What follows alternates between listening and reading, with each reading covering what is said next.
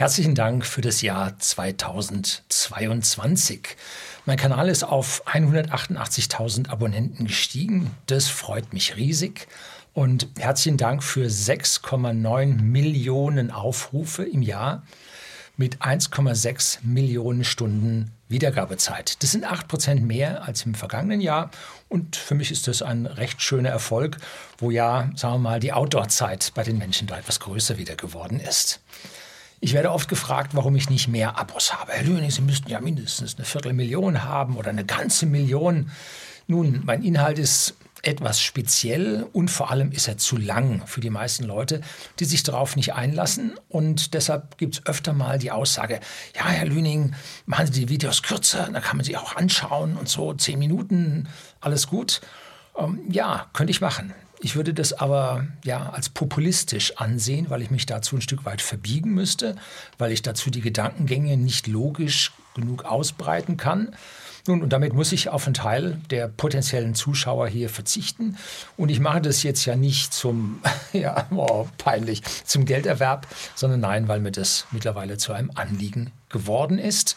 Und ich habe dieses Jahr ein Video online mit einer halben Million Aufrufe, ein Riesenerfolg, aber nicht auf meinem Kanal, sondern bei Mario Lochner. Und da war ich ja gerade schon wieder einmal alleine und dann zusammen mit meinem Sohn im Locker Talk.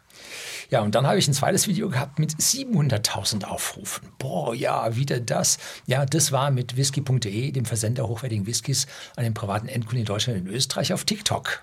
Ja, TikTok hat äh, Riesenverbreitung, wenn man mal hier den, den Kick kriegt. Und das war ein kleines Whisky-Video und wow, 700.000 Aufrufe und dann nichts mehr. Das ist in, ich sage mal, in zwei Tagen ist das vorbei. Erstaunliche Sache, muss man auch erstmal lernen. Gut, so, man sagt auch, habe ich von ein paar Leuten gehört, dass ich im sogenannten Shadow Ban unterliegen würde, dass meine Themen so konträr zum Mainstream sind, dass YouTube mich nicht so oft einblendet. Stimmt das? Stimmt das nicht? Ich weiß es nicht. Gut. Ich muss mich bei Ihnen aber auch entschuldigen. Und zwar für die letzten ungefähr ja, sechs, acht Wochen da habe ich nämlich sie etwas vernachlässigt. Da habe ich etwas weniger Videos gedreht. Ich war nämlich wieder im Ausland und habe mein zweites Buch geschrieben. Ja, das erste kommen wir gleich noch zu. Und das zweite, das wird so, ich sage mal, in sechs bis acht Wochen müsste es das schaffen, auf dem bekannten Weg ja, veröffentlicht zu werden. Vorab noch ein kleiner Dank. Ich habe für fast ja, 10.000, für fast nein, ich habe fast 10.000 Bücher vom ersten Buch verkauft und dafür habe ich Ihnen großen Dank zu entrichten. Hat mich riesig gefreut. Zwischenzeitlich ist es von zwei ja, Lektoren gelesen worden. Einmal in Sachen Rechtschreibung und Grammatik war immer noch was drin, man, man glaubt es kaum. Und dann noch einmal inhaltlich. Und dazu habe ich ein eigenes Video gedreht, wie es dann zu diesen Korrekturen gekommen ist. Und ich blende Ihnen jetzt mal die Statistik ein, wie ich das über das, Lauf, über das laufende Jahr ähm, 20 22, also vergangenes Jahr, um diese äh, Zugriffszahlen oder Verkaufszahlen sich dann entwickelt hat. Und wenn man sich mit Verlagen unterhält, dann ist das für ein Erst Erstlingswerk eigentlich ein recht schöner Erfolg. Darf man ein bisschen stolz drauf sein, aber ist natürlich nur so gut, wie die Kunden einen finden. Also herzlichen Dank an Sie, dass Sie das erworben haben. Nicht so erfolgreich lief mein Hörbuch. Ich hatte das schon als solches vermutet, dass es nicht so ging, habe da auch kein Geld rein investiert, sondern nur Arbeitszeit. Und dennoch ist es nicht so gelaufen, wie ich mir das vorgestellt habe. Vermutlich A, wird es nicht mehr so interessant, weil die meisten Leute sich das Buch gekauft haben.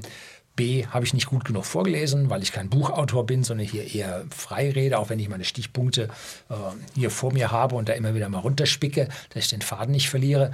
Aber dort an manchen Stellen, ich habe es mir selber nochmal angehört, da ist man dann schon ein bisschen am Leiern. Ne? So, also da bin ich nicht der, aber ich glaube nicht, dass das so groß an den Verkaufszahlen etwas getan hätte. Und im Zweifelsfall hätte ich dann noch ein paar schlechtere Bewertungen bekommen. Und dann hätte die ganze Geschichte, ja, vielleicht für Folgebücher nicht so gut ausgesehen. Also hin und her. Das nächste Buch, was ich schreibe, kann man nicht als Hörbuch veröffentlichen, weil es eher eine Literaturstudie, ein umfassendes Buch ist über eine ganze Menge äh, Dinge, die ja in der wissenschaftlichen Gemeinde stattgefunden haben. Und das ist viel Interpretation mit drin und das kann man also jetzt hier ohne zwischendrin dann mal auf die äh, Studien zu schauen, dann kann man das nicht so einfach vorlesen. Und Und dann in, man, tut man sich schwer mit den ganzen Links bei den Vorlesen und so. Also das funktioniert als Hörbuch, werde ich nicht machen. So, jetzt kommt dann der Ausblick aufs Jahr 2023. Seien Sie gespannt.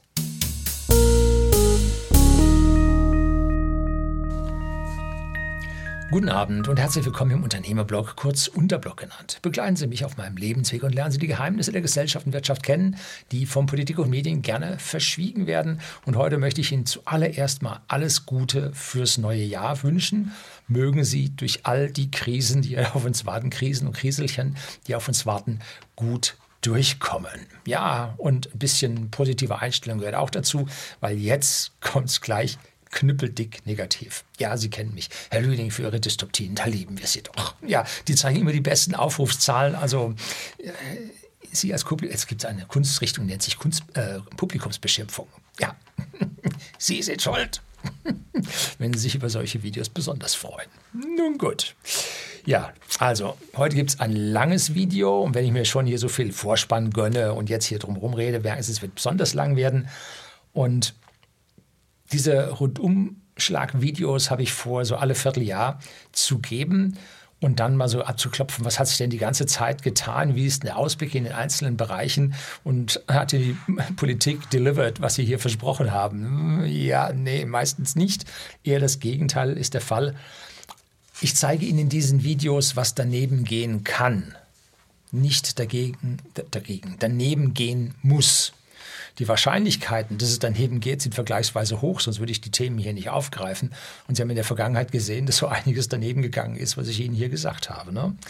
So, ich bin also froh, wenn es nicht wirklich so dicke kommt, wie es momentan den Anschein hat.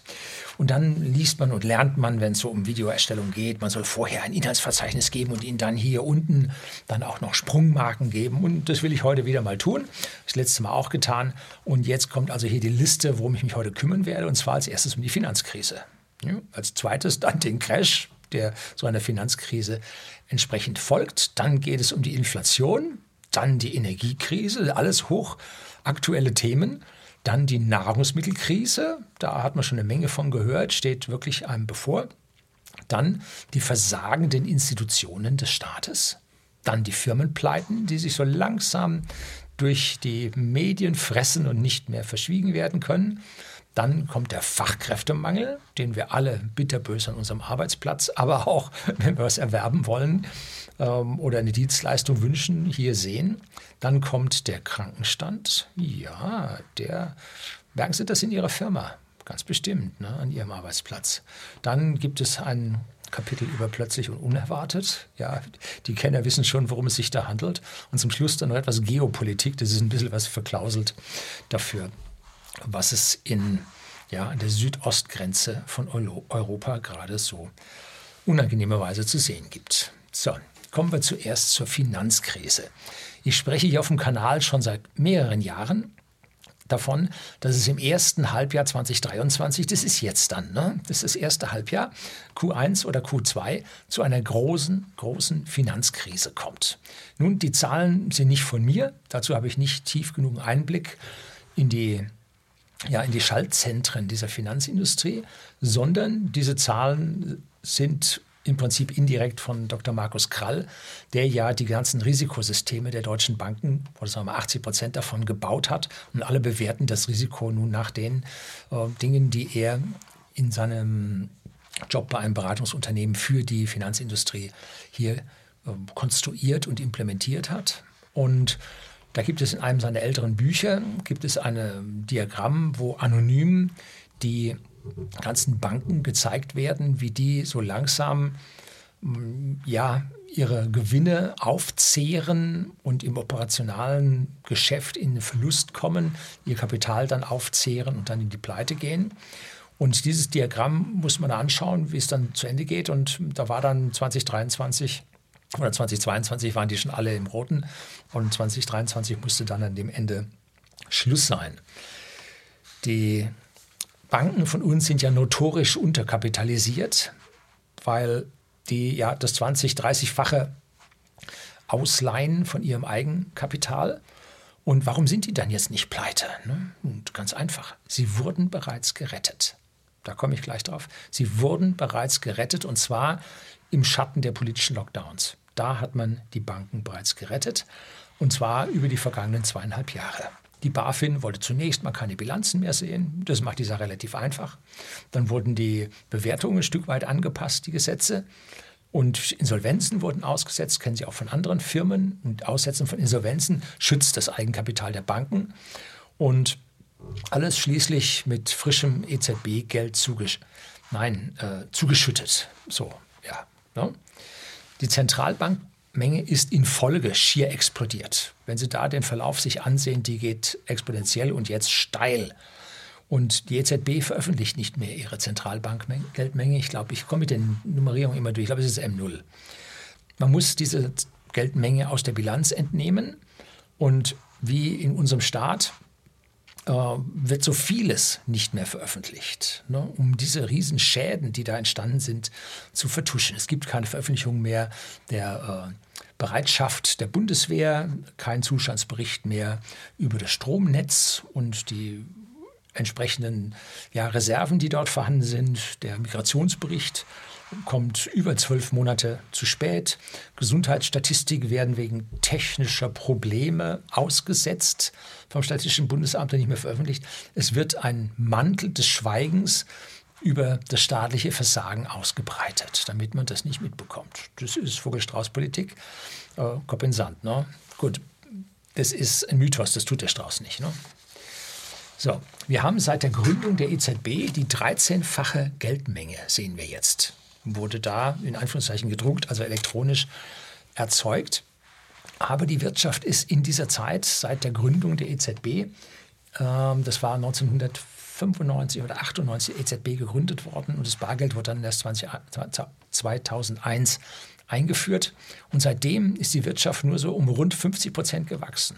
Die hat also, wenn man die Umlaufgeschwindigkeit des Geldes nicht erhöht hat, hätte man 50 Prozent mehr Geld gebraucht, aber nicht das 13-fache. Das ist das Problem. Was macht dieses 13-fache Geld? Ne? Mit diesem Überhang wurden die Banken gerettet. Ne? Und wie? Nun, die Banken hatten Staatsanleihen aus EU-Ländern gekauft mit niedriger Bonität. Griechenland, wissen wir alle, Italien. Und warum haben sie die gekauft? Weil es da höhere Zinsen gibt. Je höher das Risiko, so höher der Zins. Das ist das, was man dafür bekommt, wenn man dieses Risiko nimmt. Und dann haben die Banken also diese Anleihen genommen und haben dafür ihr eigenes Geld, das Giralgeld, ausgegeben. Das ist das, was Sie auf dem Girokonto finden. Das ist das Giralgeld. Und dann wurde und wird auch das Zentralbankgeld im Interbankenhandel knapp. Das war der Auslöser der Finanzkrise 2007, 2008, als die Banken sich gegenseitig nicht mehr ja, getraut haben. Und jetzt konnte man das Geld gegenseitig nicht mehr überweisen. Es war keine Deckung mehr da, kein Zentralbankgeld mehr da. Und dann wusch brach der Zahlungsverkehr zusammen, weitgehend. Und dann rauschte das alles in den Orkus. Ne? Die EZB, die Bank of England, die Bank of Japan, die Fed haben den Banken jetzt diese Sta staatslosen Wertpapiere, nein, wertlose Staatspapiere, also abgekauft und zwar gegen EZB-Geld, frisches Geld ausgegeben und damit fast direkt die Staaten finanziert. Früher gab es da also noch eine sechsmonatige Haltefrist, die also die Institute halten mussten. Und mittlerweile, glaube ich, geht das deutlich schneller. Die Banken kriegen dann für das Ausgeben dieser Anleihen und dann das Weitergeben an die EZB, kriegen dafür eine Handling-Fee, mit der sie auch ein bisschen leben können. Und dann haben sie also diese schlechten Wertpapiere an die EZB verkauft. Und was machen sie dann mit dem Geld, von EZB-Geld? Und das legen sie auf ihre Bilanz und können dafür wieder neue Giralgelder an die Staaten, an die identischen Staaten mit den schlechten äh, Bonitäten und den hohen Zinsen ausgeben, weil da am meisten verdient wird. Und dann, whatever it takes, werden diese Anleihen wieder an die EZB verkauft und das ganze Spiel geht von vorne los. Ne? Übel, übel, übel. Und damit sind, ja, ist das Prinzip der verbotenen Staatsfinanzierung, was in den Statuten der EZB drinsteht, ad absurdum geführt. Ne? Die Staaten werden damit finanziert. Das wird noch ganz schön heiß jetzt, denn in Griechenland konnte man die paar hundert Milliarden, die haben wir aus der Portokasse bezahlt. Jetzt geht es aber auf Italien los, komme ich gleich dann mit den Zahlen noch dazu. Kauft irgendjemand noch Staatsanleihen ohne Zwang? Ja, es gibt noch welche, die das tun. Manche sind sogar dazu verpflichtet. Stichwort Lebensversicherung, mündelsichere Anleihen. Hm? So, nun läuft uns die Inflation ganz im Gegensatz zu den Aussagen der EZB, die alles sagt, es ist temporarily, also vorübergehend, läuft uns die Inflation davon. Die ist also steil gegangen und zwar hat die bereits Ende 2021 legte die schon von dem üblichen Bereich um 2%, legte die schon Ende 2021 zu und war schon bei über 5% in Ende 2021. 2022 ging es dann so weiter. Ne? Die Zinserhöhungen müssen folgen, um diese Inflation zu stoppen. Sonst geht es nicht. Ne? Und was hat die Bank of England gemacht? Die hat die Zinsen erhöht und Trotzdem sollte Geld ausgegeben werden im großen Stimulusprogramm durch die Fortress. Und was passierte? Nun, die moderne Märchentheorie, also die Modern Money Theory, die funktionierte halt nicht. Ne? Und die Zinserhöhung hat die britische Regierung in 45 Tagen zu Fall gebracht. Weg. Ne? Warum? Nun, der Wert der ausgegebenen Anleihen berechnet sich nach dem aktuellen Zins. Die Anleihen haben einen Nominalwert und einen Coupon, so nennt sich das. Der Normalwert ist, ich habe Tausender 1000 Euro Anleihe gekauft oder 1000 Pfund Anleihe gekauft und alle Jahr gibt es jetzt dafür 2,5 Prozent. Die 2,5 Prozent ist der Coupon, hat man früher von diesen Papieren jedes Jahr abgeschnitten und eingereicht. Also es ist der Coupon, der da geschnitten wurde. Und wenn jetzt der Zins steigt von 2 Prozent auf 4 Prozent, Wer will denn dann die alten Anleihen noch irgendjemandem abkaufen, der auf einmal nicht mehr so liquide ist und die Anleihe verkaufen will? Dann sagt er, ich kriege da nur 2%, bei der neuen kriege ich 4%, also kaufe ich neue. Was will ich jetzt mit der alten? Ne? Deswegen sinkt der Kurs der alten Anleihe. Und zwar um das Maß, was die Zinsen hinten zu niedrig im Restlaufzeit sind. Darum damit sinkt dieser Anleihekurs. Und jetzt hatten die äh, britischen Pensionskassen Rentenkassen hatten diese Anleihen angefressen. Äh, dann hatten sie nochmal beliehen und nochmal angefressen und haben da ein, ich sage mal, ein Pyramidensystem da oben drauf gestellt. Und nun sank der Wert der Anleihen und jetzt konnte man für diese Anleihe nicht noch mehr Anleihen kaufen, sondern die, die man geliehen hatte, die kamen jetzt in Schwierigkeiten und jetzt mussten die verkauft werden und die Kurse stürzten und die Pensionskassen sagten, wir sind faktisch pleite, wenn ihr uns nicht heute helft. Die Bank of England hat dann geholfen.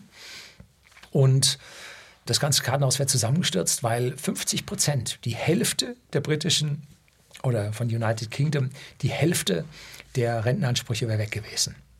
Und wenn dann die Zinsen weiter gestiegen wären, wäre noch mehr von den Rentenansprüchen weg gewesen. Das war eine total heiße Kiste. Und deshalb seien Sie vorsichtig mit Lebensversicherungen. Die haben Staatsanleihen da drin. Ne? Hm? Die müssen mündelsichere Anleihen haben. Seien Sie vorsichtig. Ich habe ein extra Video dazu gedreht, finden Sie unten in der Beschreibung. Der Link dazu zu der Anleihekrise in UK. Gleichzeitig zog es die Deutsche Bank und die Credit Suisse in den Orkus. Ne? Also Strudel, die haben es ja gerade noch mal rausgeschafft. Die Deutsche konnte sich mit dem Aktienkurs wieder ein bisschen erholen. Die Credit Suisse geht mehr und mehr da hinunter. Da schaut es nun nicht mehr so gut aus. Und warum ging die runter? Nun, weil die diese Verleihsysteme da drin betrieben haben für diese Anleihen. Denn die Deutsche Bank hat neben ihrer ganz normalen Bilanzsumme von, ich weiß nicht, 60 Milliarden haben sie die noch, weiß ich nicht genau, haben die noch mal billionenweise diese ja, Verträge, Contract for Differences, CFDs, mit der sie solche Dinge machen. Ne? Und die von kleinen Differenzen, von diesen billionenweisen Verträgen, äh, leben die nicht schlecht, verdienen Milliarden daran. An Billionen verdienen sie Milliarden. Aber das Risiko tragen sie auch. So, und das ging das erste Mal jetzt ziemlich daneben, dass also die Kurse massiv reagiert haben. So, dann jetzt Punkt 2, jetzt kommen wir zum Crash. So, die Finanzkrise kommt aus zwei Seiten auf uns zu. Das erste ist Italien. Durch die gestiegenen Zinsen verdoppelt sich für die Italiener die Zinslast auf die Staatsschulden. Man ist relativ stark auf kurzlaufende Staatspapiere gegangen, weil da die Zinsen noch niedriger waren. Und die kurzlaufenden, es gibt natürlich auch Langläufer, aber die kurzlaufenden müssen halt kurz kurzfristig ersetzt werden. Und dafür werden jetzt kurzfristig höhere Zinsen fällig, was den gesamten Staatshaushalt belastet. 2023 sind die aus meiner Sicht genauso weit wie Griechenland. Doch Italien ist groß. Die haben Schulden von 135 Prozent des BIPs. Und wenn man das ausrechnet, sind es 2,7 Billionen Schulden. Das ist so ungefähr das, was wir haben. Ne? 2,7 Billionen Schulden. Und die italienische Volkswirtschaft ist ein deutliches Stück kleiner als wir. Hm? Tja, man geht davon aus, dass sich die Zinszahlungen um 50 bis 100 Milliarden pro Jahr erhöhen werden. Die Zinszahlungen, nur die Zinszahlungen. Das zu retten wird die EZB-Geldmenge erneut explodieren lassen, was wieder dann inflationsfördernd ist. Und das Thema wurde, ja, das Thema Italien, um genauer zu sein, wurde dann ab Ende Februar 2022 dann weitgehend beerdigt, hat man dann ein bisschen verbuddelt. Und es gab andere Titel, Zeilen ja von der Südostgrenze Europas, nicht von der EU, von Europas, die die Menschen weiter stärker fesselten und von diesem Thema gut ablenken konnten. Zweite Seite, wo der Crash auf uns zukommt, ist die Privatwirtschaft. Professor Füst vom IFO-Institut hat gezeigt, dass die Insolvenzen das erste Mal seit der Dauerrettung und trotz der Dauerrettung wieder ansteigen. Und jede Insolvenz schlägt in das knappe Eigenkapital der Banken. Credit Suisse hat, letztes Mal habe ich das ausgerechnet, 5% Eigenkapital. Die Deutsche Bank hat 5,8% Eigenkapital. Wenn Sie dort von 12,5, 13, 13,5% Eigenkapital sehen, dann ist das das adjustierte Eigenkapital der Bank, das mit dem Risiko bewertet wurde. Die Risiken, die nicht so groß sind, erfordern geringere Eigenkapitaldecke. Die Risiken, die höher sind, erfordern höhere Eigenkapitaldecke. Das ist das Risikosystem, was der Dr. Markus Krall da für die gebaut hat. Und damit konnten sie jetzt praktisch ihre echte Eigenkapitalquote von 5 bis 5,8 Prozent auf diese gesetzlich erforderlichen 12,5, 13, 13,5 entsprechend hochrechnen. Fallen 5 Prozent der Kredite aus, ist das Eigenkapital weg, weil jeder Kreditausfall schlägt unmittelbar ins Eigenkapital durch. Dann war es das. Aber nun, wenn zweieinhalb Prozent der Kredite ausgefallen sind, dann fangen die Märkte schon verrückt spielen an, weil das bleibt nicht unentdeckt. Ne? So, und dann knallt der Aktienkurs runter und dann, was hat die Deutsche Bank jetzt? Oder Credit Suisse hat nur noch 10 Euro oder so. Oder Schweizer Fra Schweiz Frankli. Und die Deutsche Bank liegt bei, ich weiß nicht, 15 Euro. Spitze lag irgendwo bei 100 oder so. Die haben also schon hübsch was weg. Und ich kann mir gut vorstellen, dass sie irgendwann bei 1 bis 2 Euro stehen. Gut, werden wir sehen. Früher oder später. Nun, wissen wir nicht. Mit etwas Glück hören die Unternehmen einfach auf zu produzieren und gehen nicht pleite. Da hat unser lyrischer Wirtschaftsminister dann doch vielleicht recht gehabt. Und dann kommen die Banken in Sachen Eigenkapital da mit dem blauen Auge davon. Allerdings werden sie auch keine Zinsgewinne mehr machen. Und damit wird die Bilanz bzw. die Gewinn- und Verlustrechnung von der Seite ein bisschen angefressen.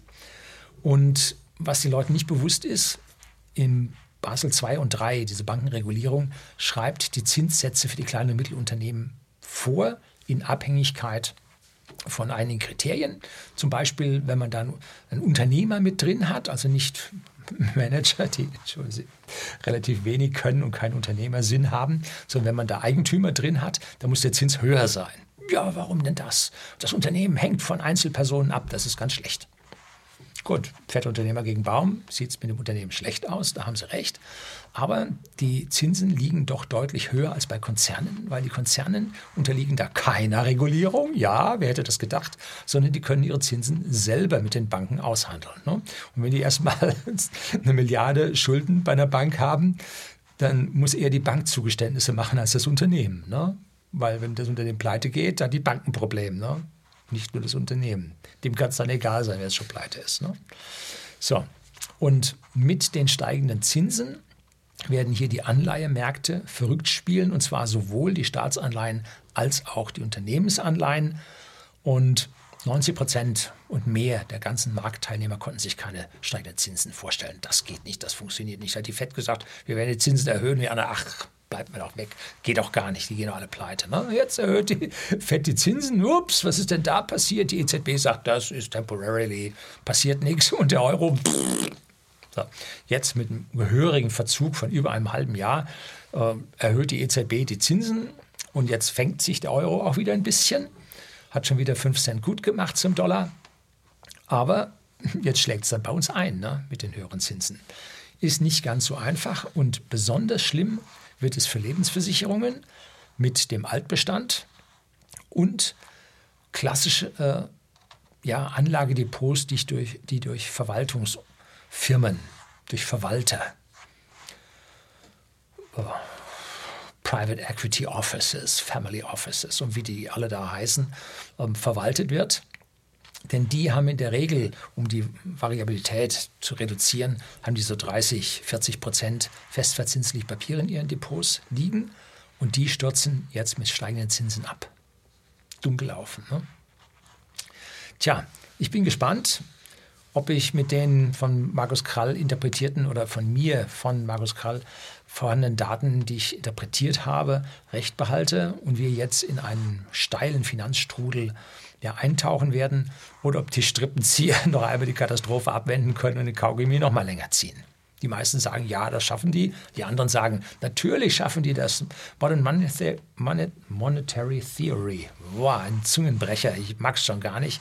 MMT funktioniert. Ja, moderne Geldwelt, nein, nicht Wäsche. äh, ja, moderne Geldtheorie. Ne? Ja, gut. Woran hängt es denn jetzt, ob es zum Crash kommt oder nicht? Es hängt an einem einzigen Punkt, den ja, Politiker vielleicht verschätzen und auch Banker verschätzen. Es hängt daran, ob die Bürger den Glauben an den Euro behalten. Das ist die große Frage. Was steckt denn hinter dem Euro? Ja, kein Gold oder so, nee, Vertrauen. Es ist das Vertrauen der Bürger in den Euro und dass ja, die gesamte Volkswirtschaft der Eurozone so viel erwirtschaftet, erarbeitet, dass unser Geldsystem stabil bleiben kann. Wir haben den ständigen Tropf von der Politik und der Finanzindustrie, die aus dem System rauszieht, was sie nur rausziehen können. Und auf der anderen Seite das Heer an Arbeitnehmern, was irre schafft, Stunden leistet und, und, und, und an das Geld glaubt.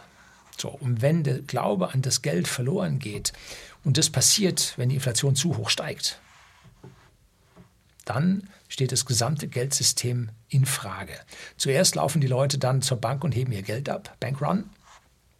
Das kann man so ein bisschen durch die 100.000 Euro Garantie kann man das aufhalten, aber wenn es zu solchen Bankruns kommt, dann haben die Banken geschlossen, dann kriegt man kein Geld, dann wird es richtig schwierig, dann gibt es nur 40 Euro am Tag für Lebensmittel und so weiter. Und dann beginnen die Leute auch hier an diesem Geldsystem zu zweifeln. Also hier ist es ganz, ganz wichtig, dass die Banken A dauernd und permanent gerettet werden und dass die Inflation nicht zu hoch steigt. Und genau das sehen wir ja, was im Moment gemacht wird.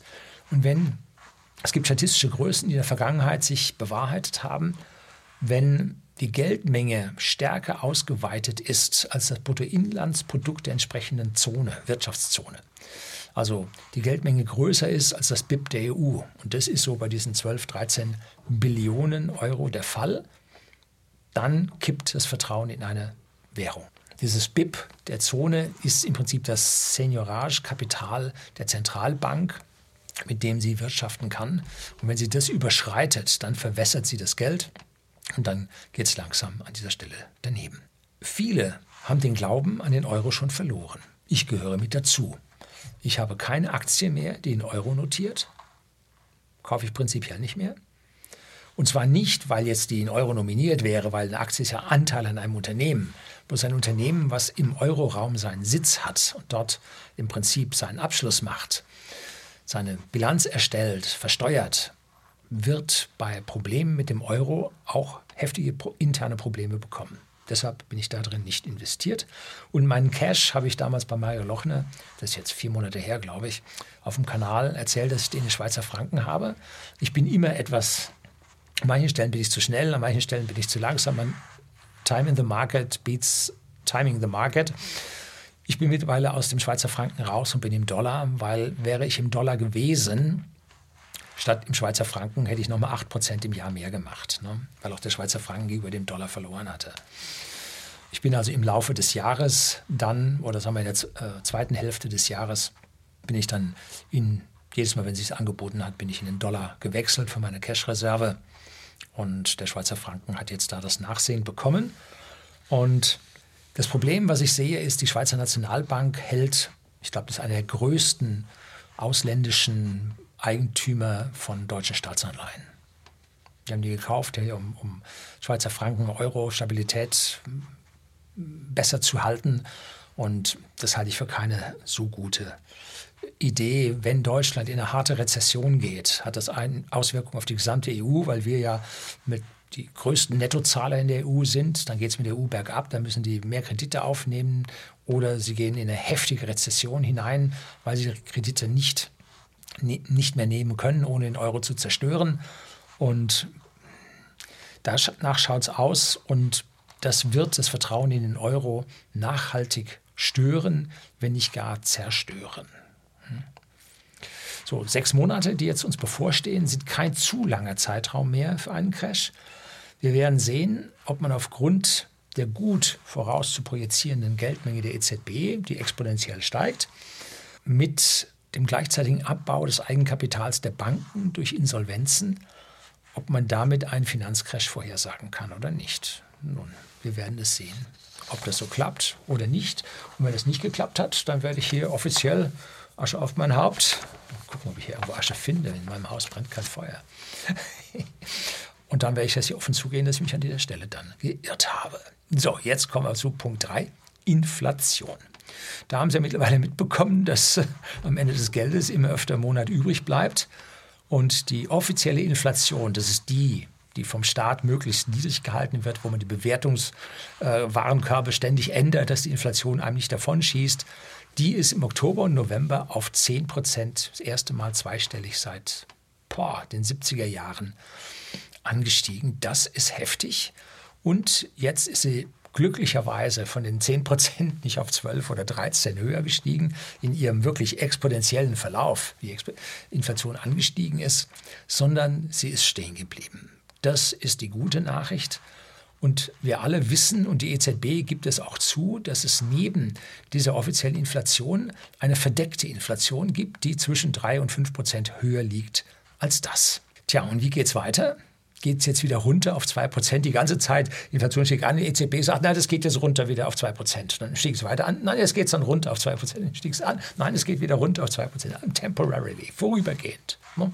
So waren die permanenten Aussagen der EZB. Das war schon peinlich, was da gesagt wurde, weil man genau wusste, nächsten Monat bei der nächsten Konferenz, Makulatur geht wieder weiter. Ne?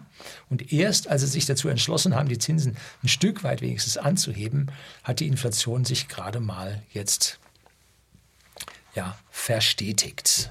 Wenn es nicht weiter oder wenn es weitergeht und diese Stabilität jetzt nicht eintritt, steigt es dann so heftig weiter, dass wir 20, 30 Prozent im zweiten Quartal sehen? Das würde dann den Crash wirklich herbringen. Ne? So, also die Inflation tut ja das ihre. Und ich glaube das aber nicht. Ich gehöre nicht von denen, zu denen, die jetzt sagen, jetzt ist vorbei, jetzt steigt es mit der Inflation ganz massiv an. Denn die Inflation stieg bereits vor der Eskalation in Südosteuropa an. Das war ja erst Ende Februar 22 und vorher ging es also schon heftig nach oben. Und dann kam der Energiepreisschock dazu.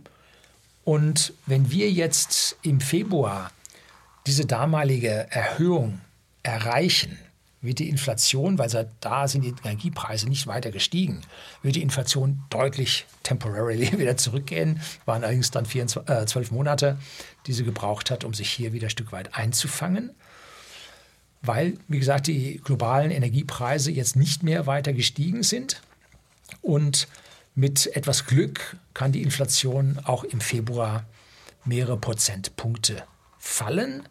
Aber wir haben ja noch die Nahrungsmittelkrise, die dazukommt und die sorgt für weiter steigende Preise. Im neuen Jahr greifen dann aber auch die ersten höheren Lohnabschlüsse und berechtigterweise sind die üppig ausgefallen. Man kann nicht einfach sagen, jetzt nimmt man den Leuten 10% vom Lohn weg und fertig. Ne? Und die müssen mehr haben, sonst können sie ihre Verpflichtung nicht erfüllen, äh, sonst ja, wählen die was anderes. Ne? Also den muss man die höheren Gehälter geben Aber damit setzt sich jetzt eine Lohnpreisspirale in Kraft, weil das, was wir jetzt dann im Januar, Februar an höheren Löhnen sehen, wird zu einer weiter steigenden Inflation führen. Weil diese Gelder können ja die Unternehmen nicht einfach sagen, ja, die bezahlen wir so, ne? die müssen die auf die Preise umlegen. Und diese umgelegten Preise lassen die Preise weiter steigen. Allerdings, fairerweise muss man sagen, nur ein Teil der Löhne geht in den finalen Preis ein. Da hat man ja auch noch Einkaufsgrößen, die da sind. Dann hat man Steuergrößen, die da entrichtet werden müssen. Äh, häufig steigende Steuern. Und da muss man dann gucken, wie sich das im Verhältnis zueinander einspielt. Und es gibt die Einkaufspreise für die Unternehmen. Die haben auch einen Messwert. Auch da kann man gucken, wie die gestiegen sind. Und die sind gestiegen um 45,8 Prozent. Zwei Monate nacheinander mit diesen 45,8 Prozent. Warum die Zahl komplett identisch war, hat man die zweite Zahl manipuliert. Hat man einfach gesagt, nee, man rechnet nicht, man nimmt die identische, das wäre ja noch einfach. Sind sie weiter gestiegen? Man sagt, das lässt man auf die Bürger nicht los, das reduzieren wir nach unten. Seitdem die Daten vom Statistischen Bundesamt, zum Beispiel im Gesundheitswesen, nicht mehr kommen, sondern sagen technische Probleme, äh, seitdem beginne ich auch an dieser Institution Statistisches Bundesamt zu zweifeln, das so in Ordnung geht, was die uns sagen. Hm? Ja, gehen wir mal davon aus, dass sie tatsächlich stagnieren im zweiten Monat, ähm, dann sollte das keinen höheren Druck auf die Unternehmen ausüben, dann sollte das in diesen Preisen eingepreist sein. Allerdings zum neuen Jahr wechseln auch viele Bezugspreise, sind Altpreise ausgelaufen, Altvereinbarungen mussten neue Verträge abgeschlossen werden, führt jetzt zu höheren Preisen. Ähm, wird die Inflation an der Stelle dann wieder ein bisschen befeuern. Also wo es hingeht, ist relativ schwer zu sehen. Das heißt immer, die Inflation kommt in Wellen. Höher wieder niedriger, höher wieder niedriger. Das Problem ist, die Wellen bauen sich auf. Ne? Und die runterzukriegen, schafft man nur, wenn der Realzins positiv wird. Das heißt, wenn der Zins für die Bürger und für die Anleger höher ist als die Inflation dann fängt sich das alles wieder ein. Das heißt, der Leitzins muss dicht an die Inflation kommen und dann muss er irgendwo Zinsen aus irgendwelchen Differenzgeschäften bekommen und so, dass es dann da ausreicht. Das ist das, wie man eine Inflation tatsächlich brechen kann. 1974 hatten wir auch hohe Inflation, da erste Ölkrise, da ging es also ab. Und die haben wir eingefangen. Womit? Nun, wir sind da rausgewachsen. Es war damals eine Zeit eines gewaltigen Wachstums. Da ging es rauf. Äh, Deutschland schwang sich zum Fertigungskönig der Welt auf und lieferte das, was China uns alles abgenommen hat, ging da hoch und wir wuchsen aus dieser Inflation raus. Das Wachstum, damit kann man nämlich Inflation auch einfangen. Bloß bei uns fürs nächste Jahr, Voraussage 0,75 Prozent, negativ, Schrumpfung, ne? Rezession. Und ich bin der festen Meinung, wir sind schon längst in der Rezession drin. Ne? Längst. Wir können jetzt eine Pause in der Inflation sehen. Und dann anschließend wird es weiter steigen. Und ein Blick auf die sogenannte Core Inflation hilft an dieser Stelle. Googeln Sie das mal. Bei dieser Core Inflation ist nämlich die Energie und die Lebensmittelpreise, die naturgemäß immer sehr schwankend sind, sind die raus. Und diese Core Inflation zeigt, was wirklich los ist. Und das geht stetig nach oben. Also die Core Inflation sollte einem wirklich Angst machen. Die steht jetzt schon bei, ich glaube, 6 Prozent im November. Also das macht mir richtig Angst, diese Core Inflation. Dass jetzt die Energie da oben drauf Peak drauf macht. Ja, gut, passiert. Kann man mit dem Doppelwumms dann vielleicht sogar noch einfangen, dabei natürlich die Schuldquote des Staates massiv erhöhen. Aber nun gut, vielleicht, wenn man da wieder rauswachsen kann. Aber die Deindustrialisierung Deutschlands führt nicht zu einem Herauswachsen. Nein, eher das Gegenteil ist der Fall. Ne? Schwierig, schwierig, schwierig. Die Vergangenheit hat gezeigt, dass die Inflation mit einer Verzögerung von drei bis sechs Monaten diesen Erzeugerpreisen, die also der Inflation für die Unternehmer hinterherläuft, bis sich das durchsetzt. Soweit puffern das die Firmen ab. Und je mehr Firmen aufhören oder durch Pleite schließen müssen, umso mehr können die verbliebenen Firmen ihre Preise erhöhen und damit wieder in den Gewinn kommen. Und das bedeutet, Preise erhöhen sich. Preisangebot durch die anderen Firmen reduziert sich alle streiten sich um das geringere Angebot, Preise steigen. Ne? Das kann auch passieren. Und wohl den Firmen, die Reserven besitzen an der Stelle besser durchhalten können. Und Firmen, die existenziell auf Kredite angewiesen sind, daraus rekrutieren sich dann auch die Zombie-Firmen, die sind nämlich so definiert, dass sie ihre Kreditlasten nicht mehr bezahlen können, wenn die Zinsen steigen. Das sind ja Zombie-Firmen und da heißt es so zwischen 15 und 25 Prozent. Sagen wir mal 15 Prozent und davon stirbt die Hälfte, 7,5 und davon macht die Hälfte pleite, die andere Hälfte hört einfach auf. Gut, sie haben die Restkredite, ich weiß nicht, wie sie die wegbekommen. Können vielleicht Grundstücke verwenden, irgendwas. Und dann hängen die Banken da, weil, wie gesagt, zweieinhalb Prozent Eigenkapital können die verlieren und dann spielt schon alles verrückt. Ne? Also an der Stelle wird es richtig, richtig schwierig. Ne? Das greift in die Bilanz der Banken, ein Teufelskreis, der sich da bildet. Und ja, mal rettet man hier, mal rettet man da und am Ende äh, drückt man die eine Seite in dann schießt hinten wieder hoch, dann drückt man da das Feuer auf, dann flammt es hier wieder auf. Ne? So, also Rettung wird extrem schwierig. Die einzige Rettung, die funktioniert, ist, weg mit der Bürokratie, Freiheit für die Unternehmer, weg mit den Steuerlasten, weniger Staat. Lasst die Firmen machen, vor allem die kleinen und Mittelbetriebe. Sorgt dafür, dass die großen Steuern bezahlen. Dann kommen wir aus der Geschichte raus. Aber das gerade passiert, genaue Gegenteil, ne? wird nicht funktionieren. Gut, man hört ja nicht auf die libertären Liberalen. Ne?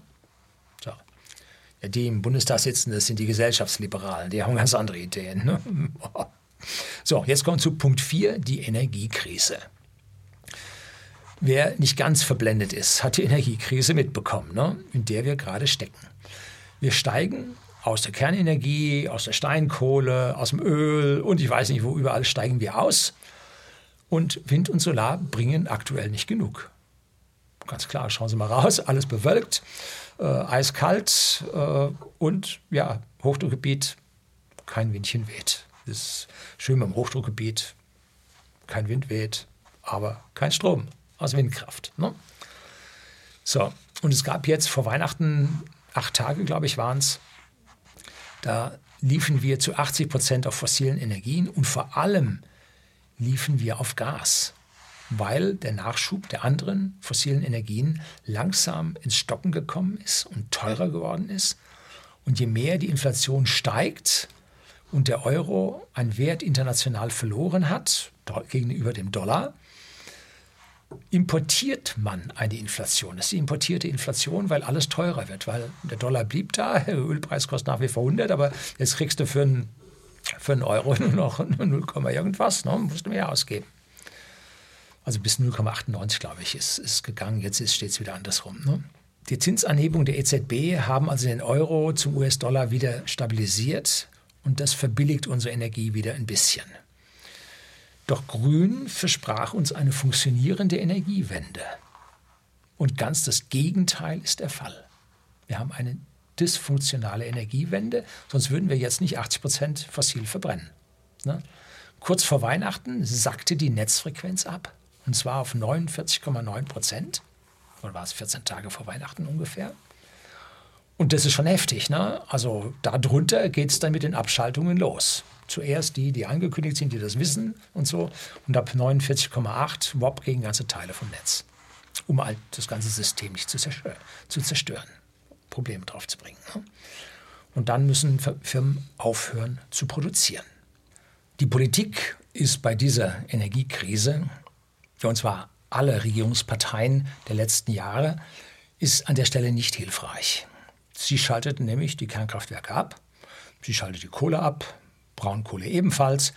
Und nun musste die Notreserve, das sind die Kraftwerke, die man zurückgehalten hatte und nicht abgerissen hat, sondern eingemottet hatte, mit Steinkohle und, Steinkohle und Öl, Steinkohle und Öl, mussten wieder aktiviert werden.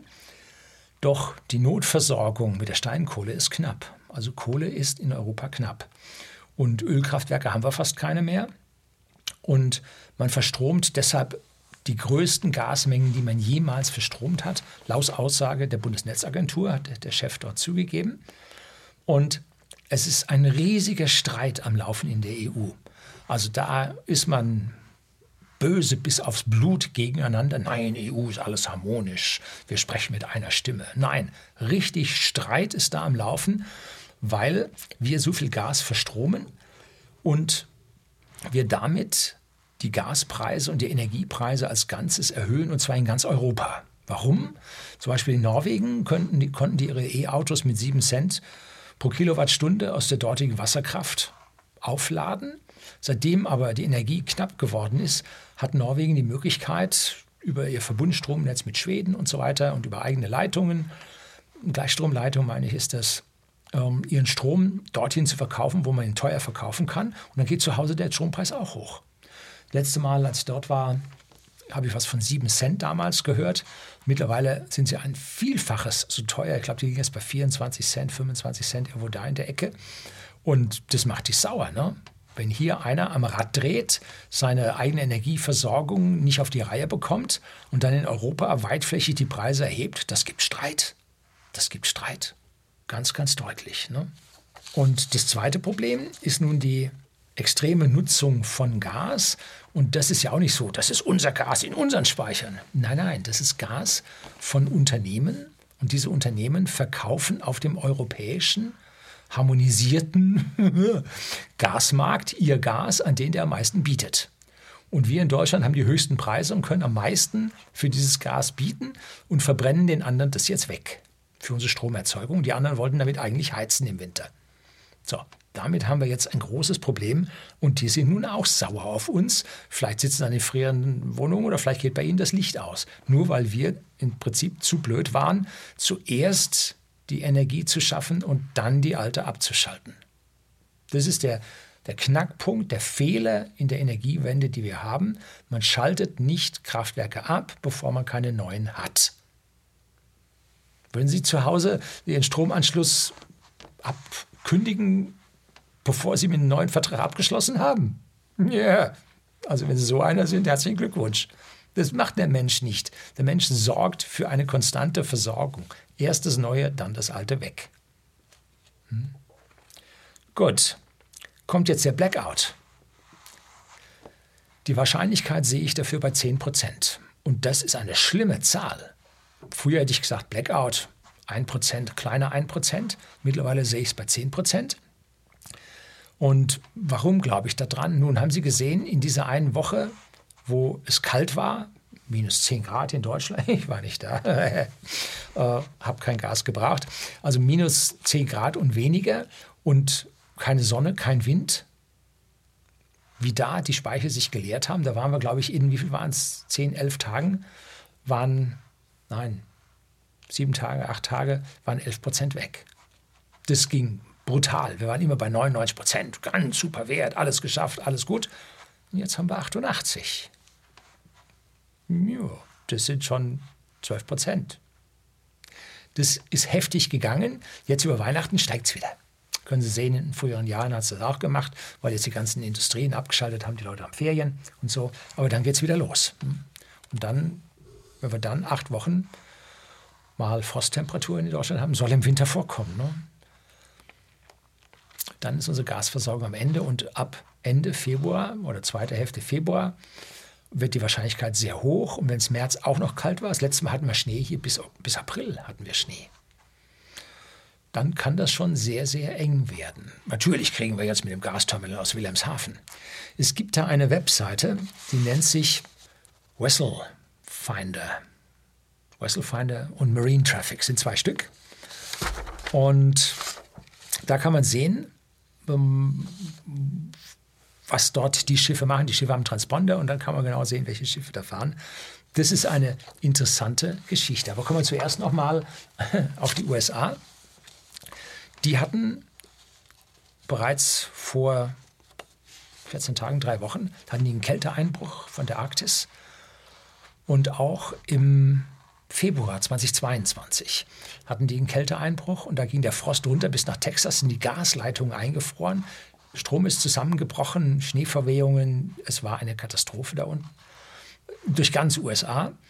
Und auch jetzt aktuell minus 40 Grad und Schneeverwehung Meter hoch. Buffalo am Eriesee, das zweite Mal jetzt schon von extremen Schneefällen heimgesucht. Also da geht es ab. Richtig, richtig schwierig für die. Ne? Stellen Sie sich mal bei uns vor. Gut. Wir hoffen alle mit unserem lyrischen Wirtschaftsminister gemeinsam auf einen warmen Winter. Kai Zorn hat ein Video rausgebracht vor Weihnachten auf seinem Kanal. Gebe ich Ihnen auch einen Link unten in die Beschreibung. dass wir im Dezember eine Rekordschneebedeckung auf der Nordhalbkugel hatten von 55 Prozent. Das war die größte Schneebedeckung, die wir jemals während unserer Wetteraufzeichnungen der Schneebedeckung der Nordhalbkugel hier gehabt haben. Üble Geschichten. Und das schon zum Beginn des Winters führt zu einer zusätzlichen Abkühlung durch die erhöhte Albedo. Nicht einfach. Das werden wir dann sehen, ob ja unsere entsprechende äh, Versorgung da ausreicht. Und da hilft jetzt auch dieses eine LNG-Terminal in Wilhelmshaven nicht. Da gibt es ein Schiff, das kann man dort sehen, die Höch Esperanza. Das ist ein Floating Storage Production Schiff. Da legen LNG-Tanker an, pumpen das LNG über und von dort aus kann es jetzt dann verdampft werden in den Gasnetz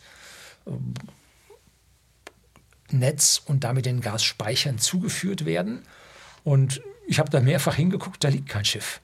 Da ist ganz offiziell zum Pressetermin ist da eins gewesen, das hat er entladen. Und jetzt nichts mehr. Ich habe keine gesehen. Schauen Sie mal hin. Vielleicht haben Sie Glück, sehen eins.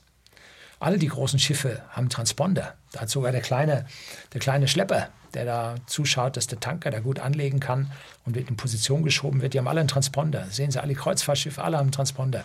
Und auch diese LNG-Tanker haben Transponder, überall. Kommt nichts. Ne? Also wird nicht so einfach. Wir werden es sehen. Wir brauchen das lange nicht herumzustreiten, ob es reicht oder nicht. Kommen immer darunter. Natürlich reicht das, Herr Lüning. Was machen Sie für Panik und so? Wir müssen acht oder zehn oder zwölf Wochen warten, dann wissen wir, wie es ausgegangen ist. Sie können Recht haben, ich kann Recht haben. Wenn es zu Blackout kommt, werden wir ja mindestens eine sechsstellige Anzahl an Toten bei uns sehen. Wenn der Blackout, ich sag mal, sieben Tage dauert, wenn Sie über 100.000 Tote sehen. Ne? Und das muss die Politik erstmal verdauen. Das wird schwierig. Ne?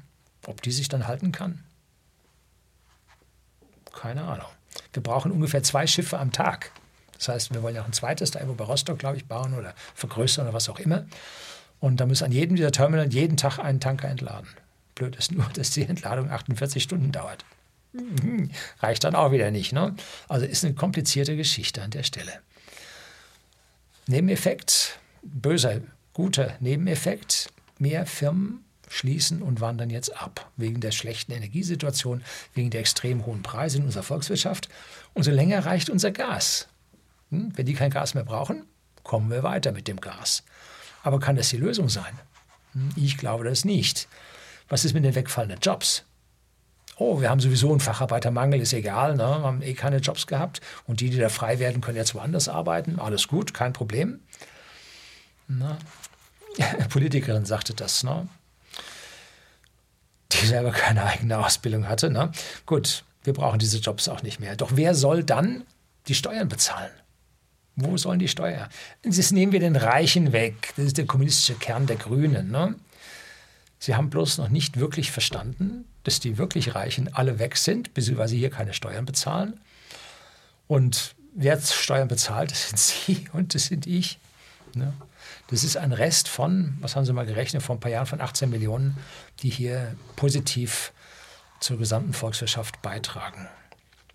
Und die, von denen gehen jetzt mehr und mehr in ihren verdienten Ruhestand. Das wird weniger, das wird schwieriger. Nun gut. Das ist aber noch nicht alles. Vielleicht kommen wir hier mit dem blauen Auge davon. Richtig schlimm wird es, wenn wir über den kommenden Sommer die Gasspeicher nicht mehr voll bekommen. Weil wir haben ja bis in den Herbst, haben wir ja über die Pipelines, haben wir ja noch richtig Gas in unsere Speicher bunkern können. Das schaut jetzt nicht so gut aus, dass das nächstes Jahr funktionieren könnte. Vergessen Sie den Wasserstoff aus Photovoltaik und Windüberproduktionen. Die Anlagen gibt es noch nicht mal. Auch die Menge, die da entsteht, ist nicht so wirklich groß für den Gesamtprimärenergieverbrauch, weil Strom macht ja nur 25 Prozent aus. Und wenn wir da eine Überproduktion haben, das reicht für den Rest schon gar nicht. Ne? Aber auch wenn es reichen würde, wir haben die Anlagen nicht. Geht nicht. Ne? Die bauen sie nicht in einem Jahr. Dann brauchen sie, die Prototypen laufen ja noch nicht mal störungsfrei. Ne? So, und dann können Sie den Wasserstoff nur zu 5% in Gasleitungen zusetzen. Sonst führt es zu Versprödung der Metalle da drin und dann zu Defekten in den Gasleitungen. Das heißt, Sie müssen ganz Deutschland aufbuddeln und müssen ein Wasserstoffnetz verlegen. Ja, viel Spaß dabei bei den Bürgerinitiativen, die sich dagegen wehren. Ne? So leichter Wasserstoff tritt aus, flutet ein Haus. Also da äh, glauben sie nicht, dass sie die einfach so da durchbekommen, die, die Leitungen. Ne? Und dann, um Methan herzustellen, also dieses E-Gas oder wie man es nennen will, da braucht es mindestens die fünffache Energie dafür, bis man das nachher wieder verstromt hat. Die haben wir schon gar nicht. Ne? Man, ich weiß nicht, 300.000 Windkraftwerke bauen? 30 haben wir, zehnfache Menge müssen wir bauen. Wo? Wir haben keinen Platz. Auf der See ist auch nicht mehr so viel Platz. Ne? Und vor allem, wenn sie auf der See bauen, wir haben keine Leitung nach Süden. Gibt es nicht. Ne? So, also nichts ist gemacht worden, aber man schaltet ab. Das ist das Hauptproblem, dem wir uns gegenüber sehen. Man muss jetzt eine Kehrtwende machen und sagen, alles zurück auf Anfang und jetzt bauen wir Speicher, Speicher, Speicher, Speicher. Und zwar vor allem saisonale Speicher, die uns über den kalten Winter bringen, der mitunter dann auch mal windarm ist und lichtarm ist. Das ist der Einzige, was wir machen müssen. Das zurück auf Anfang und jetzt bauen wir Speicher. Das Einzige, was funktioniert. Nun gut.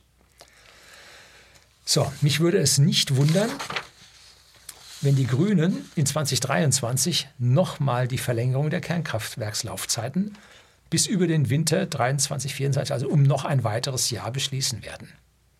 Wenn Gasspeicher leer sind und die sagen dann ab März sollen die aufhören, das klappt denen keiner. Ne? Das, das wird schwierig. Das wird richtig schwierig. Also so langsam sollten die Verantwortlichen erkannt haben, ein Blackout zerstört ihre Parteien.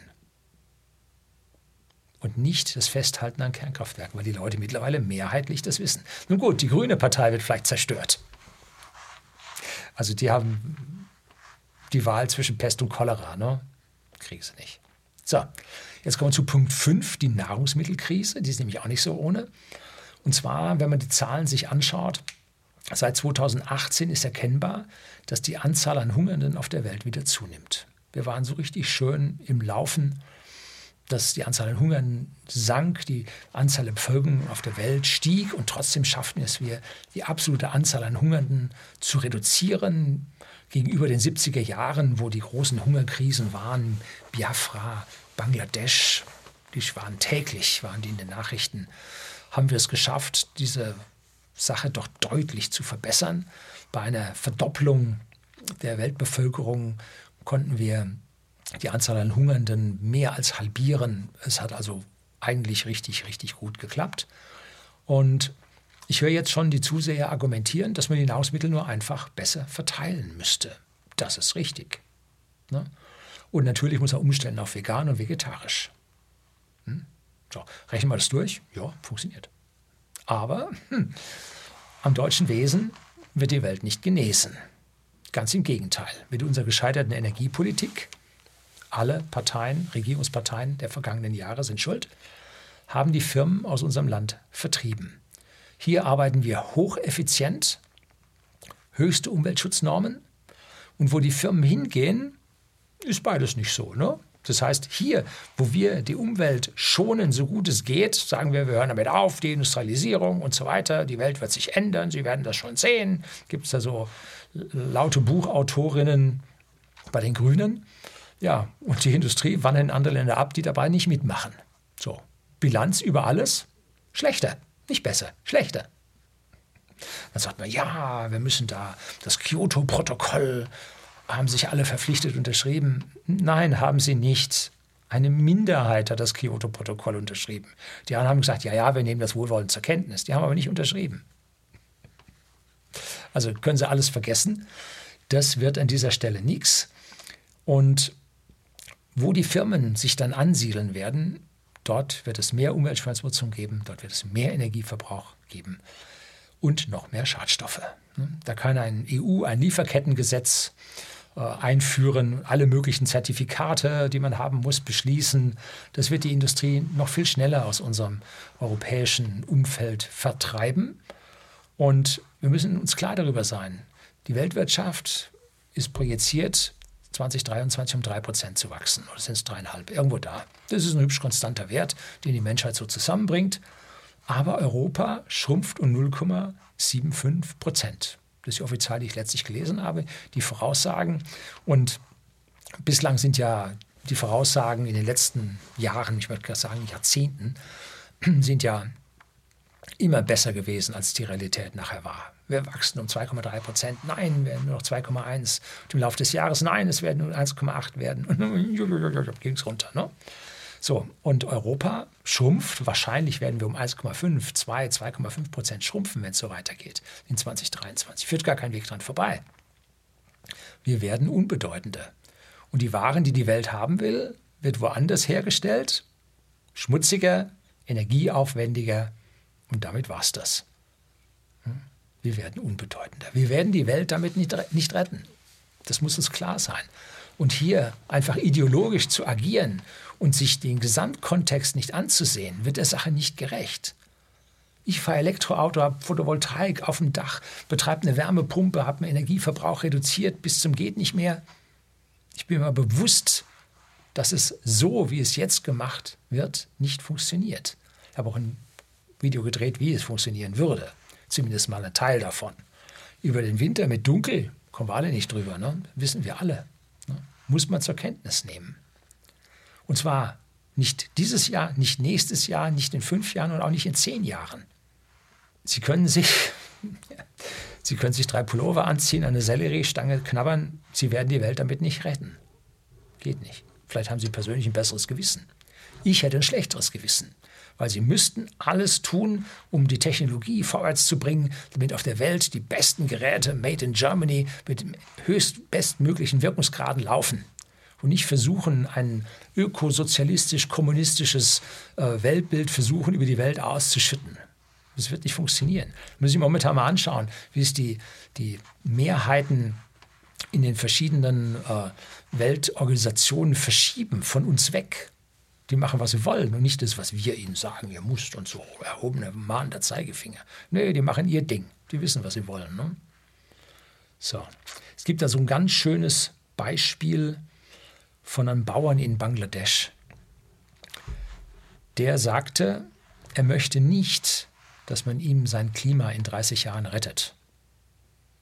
Weil seine Felder werden heute weggespült. Seine Kinder hungern heute. Er will heute gerettet werden und nicht in zehn Jahren. Das ist übrigens äh, Björn Lomborg, der diese Meinung auch vertritt, dass hier also wir zehn Probleme auf der Welt haben, äh, die vollkommen ignoriert werden und andere Probleme, die nicht jetzt eintreten, weitaus überhöht sind. Gut, also das müssen die Leute selber wissen. Wir mögen in zehn Jahren nahrhaften Algenschleim produzieren, aber heute hungern die Menschen. Ne? Das rettet die Menschen nicht. Etwas, was bei uns nur ganz kurz in den Medien hochkam und dann verschwiegen wurde, ist diese Hungerkatastrophe in Sri Lanka. In Sri Lanka hat die Regierung von oben runter gesagt, ab sofort nur noch Bio. Nichts mehr mit Düngerimport. Wir bauen alles Bio an, geht es uns allen viel besser.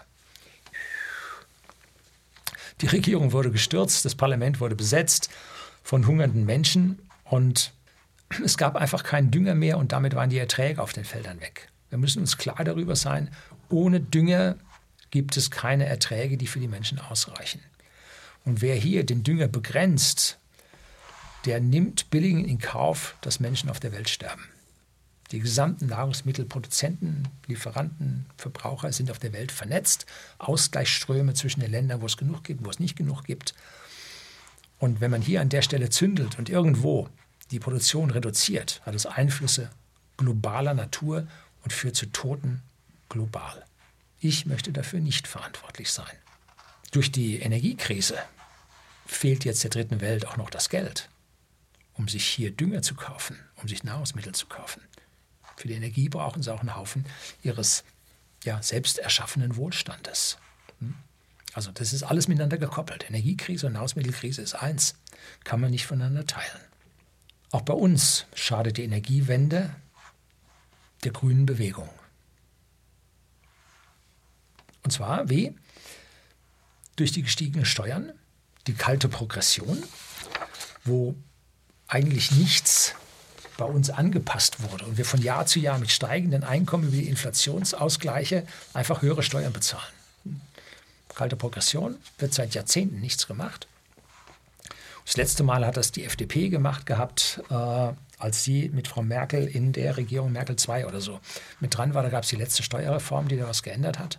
Aber seitdem laufen alle in der kalten Progression wieder nach oben, zahlen mehr und mehr Steuern und haben immer weniger Netto vom Brutto. Und durch dieses Verknappen des Nettos in der Bevölkerung kaufen die Leute weniger Bio. Die Bioläden sind in einer Megakrise. Die schließen reihenweise. Bioketten gehen pleite. Die Menschen können sich halt nur die Energie oder das Bioessen leisten. Ja, gut gemeint ist das Gegenteil von gut gemacht.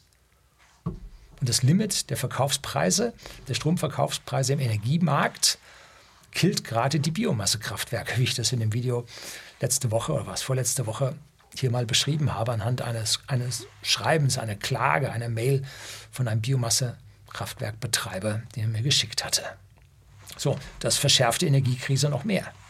Wo fließt das Geld hin? Nun, über die Energieträger ins Ausland.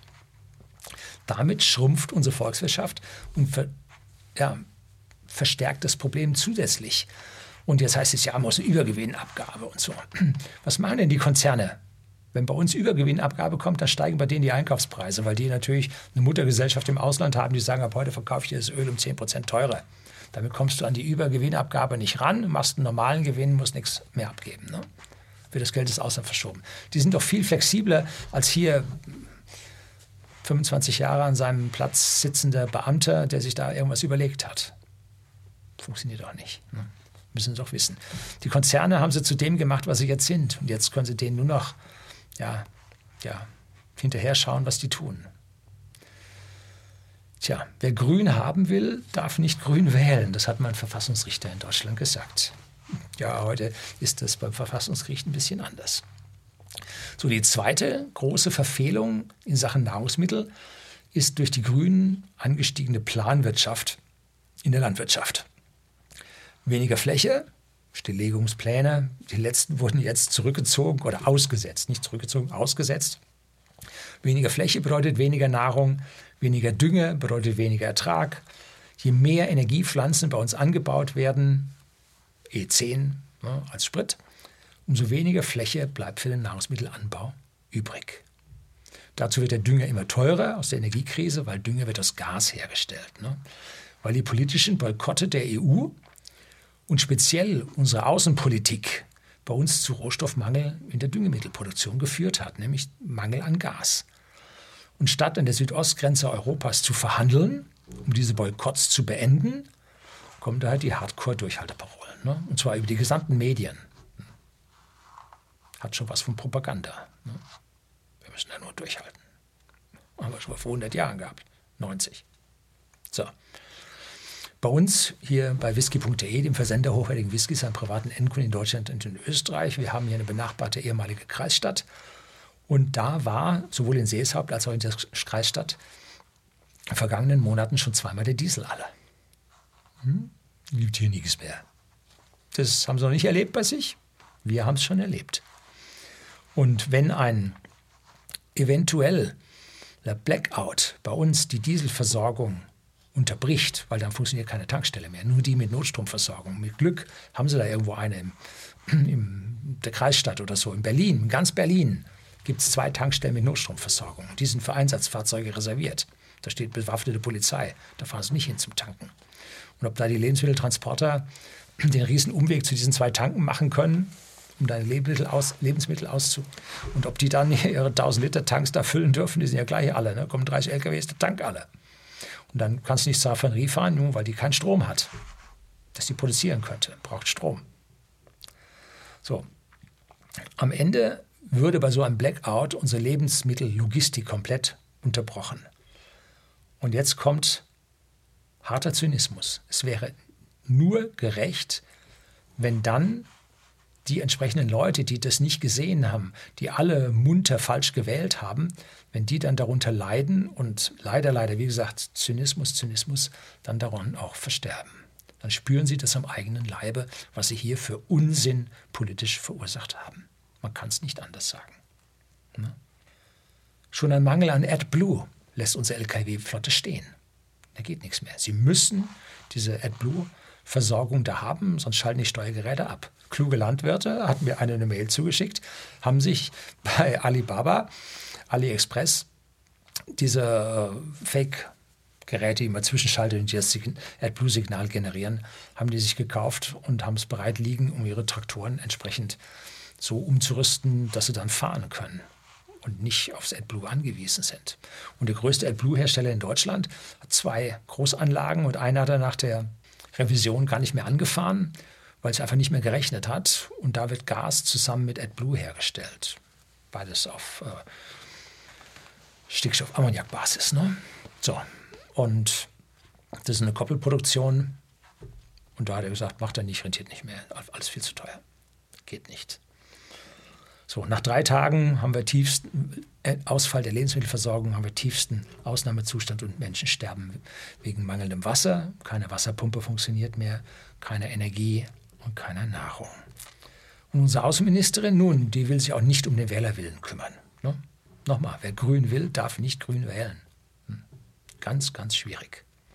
Jetzt kommen wir zu Punkt 6. So langsam kommen wir mal Richtung Ende. Haben wir nun die Hälfte, sagen wir mal. Die versagenden Institutionen. Die Gesellschaft lebt in Zyklen. Kennen Sie so Volkswehr, äh, Volksspruch, die erste Generation baut auf, die zweite verwaltet, die dritte verkommt. Ne? Die steht ja dann Kunstgeschichte, ist der alte Spruch. Da gibt es einen Herrn Strauß und einen Herrn Ho und die haben die Vier-Generationen-Theorie entwickelt, die Four Turnings mega tolles Buch darüber geschrieben, habe ich auch ein Video drüber gedreht.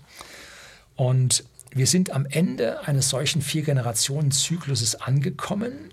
Die beiden Autoren haben das in der USA seit 1776 oder so beschrieben, wie das dann alles daneben ging und wie es dann nach den entsprechenden Jahren, das waren bei denen immer 90 Jahre, dann zu Kriegen kam, weil einfach äh, diese Zyklen dann wieder zu Ende waren und dann aus der gesamten Not ging es dann wieder frisch hoch, baut alles wieder auf und dann geht es wieder ins Chaos ab.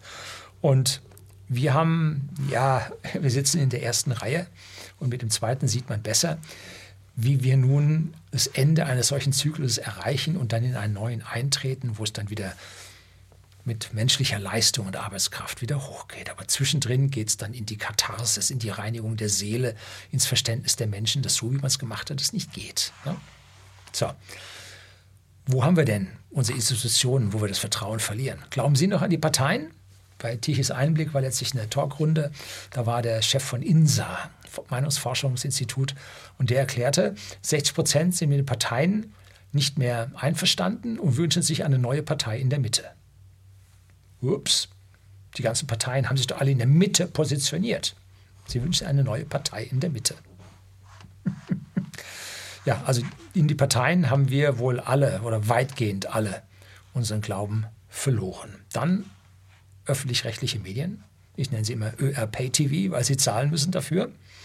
Unsere Medien, unsere Internetportale, also unsere Zeitungsmedien, unsere Totholzmedien, unsere Internetportale von diesen Medien. Hm. Haben Sie da noch Vertrauen rein, was die berichten? Seit den letzten zweieinhalb Jahren sollte bei Ihnen eigentlich hier ein doch sehr konkreter Zweifel aufgekommen sein. Haben Sie Vertrauen in die beste Energieversorgung aller Zeiten? das deutsche Energiesystem, dass das so stabil ist. Ich habe es nicht mehr. Gut, wir haben es hier in Seeshaupt nie gehabt, weil wir extrem schlechte Energieversorgung haben. Mit letztes Jahr hatten wir nur anderthalb Stunden Stromausfall. Wir hatten in der Spitze aber schon mal 17 Stunden oder 19 Stunden im Jahr, 17 am Stück. Also da war schon ziemlich übel. Und deshalb hatte ich noch nie ein richtiges Vertrauen in unsere Energieversorgung. Darum haben wir auch Hausbatterie, die im Inselbetrieb ohne öffentlichen Strom laufen kann. Darum haben wir äh, Generator, der hier äh, die Batterien dann wieder laden kann, dass wir bei whisky.de weiterarbeiten können. Wir haben sogar eine Satellitenantenne zum, äh, ich wollte schon sagen Skynet, äh, zum Starlink vom Elon Musk dass wir Internetverbindungen haben, auch wenn bei uns großflächig der Strom ausfällt. Also wir haben da schon vorgesorgt, weil wir einfach das Vertrauen in diese Institution, unser Energieversorger, verloren haben. Wir haben in die Preisgünstigkeit und so haben wir schon den Vertrauen schon lange verloren, aber dass jetzt die Versorgungssicherheit so knapp wird, da haben schon viele den, das Vertrauen jetzt auch verloren. Das Vertrauen in unser Geld verlieren wir gerade. Die D-Mark, das war noch sicher und so. Bah, die D-Mark hat inflationiert, dass es gerade krass war. Und zwar unter den roten Kanzlern. Brandt, Schmidt, da ging Inflation hoch. Schmidt hat es also dann zur Spitze gebracht und muss dann 82 abdanken. um, weil einfach das Vertrauen in die Partei dann weg war. Wir konnten da rauswachsen, damals, weil wir noch Wachstum hatten. Heute können wir da nicht mehr rauswachsen. Wenn unsere Welt, Welt am Ende ist, nein, wenn unser Geld am Ende ist, dann werden wir da nicht rauswachsen können. Da müssen wir dann in die Megakrise und in die Katharsis. Glauben Sie, dass Sie Rente bekommen? In die Institution der Rente haben wir auch das Vertrauen verloren. Zu Recht, weil der Staat schon ein Viertel, 100 Milliarden jedes Jahr zuschießt. Und dieses Jahr werden es jetzt deutlich mehr werden. Und die nächsten Jahre auch, weil jetzt die geburtenstarken Jahrgänge, die Boomer, die Babyboomer, weil die jetzt in Rente gehen. So, da, so. Eisenbahn, bei jedem Wetter, auch im Winter, läuft. Ne? Sie kennen die vier Probleme der Deutschen Bahn. Hm? Frühling, Sommer, Herbst und Winter. Ja, die Pünktlichkeit der Bahn unter 70 Prozent abgefallen. Etliche Züge fahren nicht mehr nach Berlin, sondern hören vorher auf und sie müssen dann dort in irgendwelche anderen öffentlichen Verkehrsmittel umsteigen. Es ist ein Chaos. Und was habe ich letztlich gelesen? Noch nie fuhren so wenig Wagen auf, der, äh, auf den S-Bahn-Strecken in Berlin. Also die Deutsche Bahn hatte schöne grüne Aufkleber auf ihren ICEs, aber das war es dann auch. Ne? Also da ist die ja, Vertrauen in die Bahn auch weitgehend verschwunden. Ähm, haben Sie Vertrauen in unser Bildungswesen? Hm? Wie viele Stundenausfall haben Ihre Kinder? Was machen die PISA-Tests? Ja. Vertrauen ins Bildungssystem ist auch weg. Ne? Und der Staat lässt es vergammeln, die ganzen Schulhäuser. Äh, die Lehrer kriegen keine Unterstützung, dass sie sich durchsetzen können gegen ihre Kinder. Äh, manche Eltern gehen mit Rechtsanwälten auf die Lehrer los, damit das Kind ja ins Gymnasium kommen kann. Hätte einen besseren Unterricht gemacht, würde das Kind ins Gymnasium kommen. Hätte der, der Eltern zugelassen, dass gegen das Kind, äh, wenn es seine Hausaufgaben nicht macht, wenn es im Unterricht stört, ja, Maßnahmen ergriffen werden, dass das Kind an der Stelle was lernt. Aber nein, Helikoptereltern, Kampfhubschraubereltern setzen sich da durch, Bildungssystem am Arsch. Entschuldigung, oh, Bildungssystem in einer großen Krise. So. Gesundheitswesen, ja. Also das beste Gesundheitswesen aller Zeiten. Ja, wir haben das teuerste Gesundheitswesen aller Zeiten. Das ist richtig. Aber das Beste ist es schon lange nicht mehr. Und jetzt hat der Präsident der Ärzteschaft hat aufgerufen, Arzneimittelflohmärkte aufzumachen. Kommen wir vor mit der dritten Welt bei so einem Spruch, oder? Und dann kommen wir gleich noch zu Übersterblichkeit. Unser Gesundheitssystem weiß nicht, woran das liegt.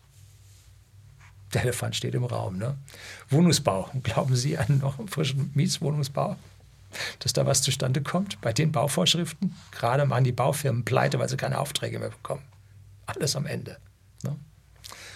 Deutsche Forschungsgemeinschaft, da werden Mittel politisch vergeben. Also, also wo Sie hingucken, die Institutionen sind am Ende und das ist das Kennzeichen dieses Zyklusende wenn diese ja, Institutionen, wenn die Menschen den Glauben an ihre Institutionen verlieren, weil die sich so selbstständig gemacht haben und tun, was sie wollen, nicht das, was sie sollen. Ne? So, jetzt kommen wir dann Punkt 7 zum Fachkräftemangel. Und Dieter Bohlen hat das mal erzählt und er sagte das richtig zu den Grünen. Die ganze Führungsriege hat weder Berufsabschluss noch wer weiß was. Wenn die dann von Fachkräftemangel reden, wird mir sauer im Magen. Haben die wirklich gesagt eine hohe Politikerin der Grünen Partei, ohne Berufsabschluss, ohne Ausbildung, redet vom Fachkräftemangel. Den größten Fachkräftemangel haben wir in der Politik. Hm, ja. Und besonders in den Regierungsparteien.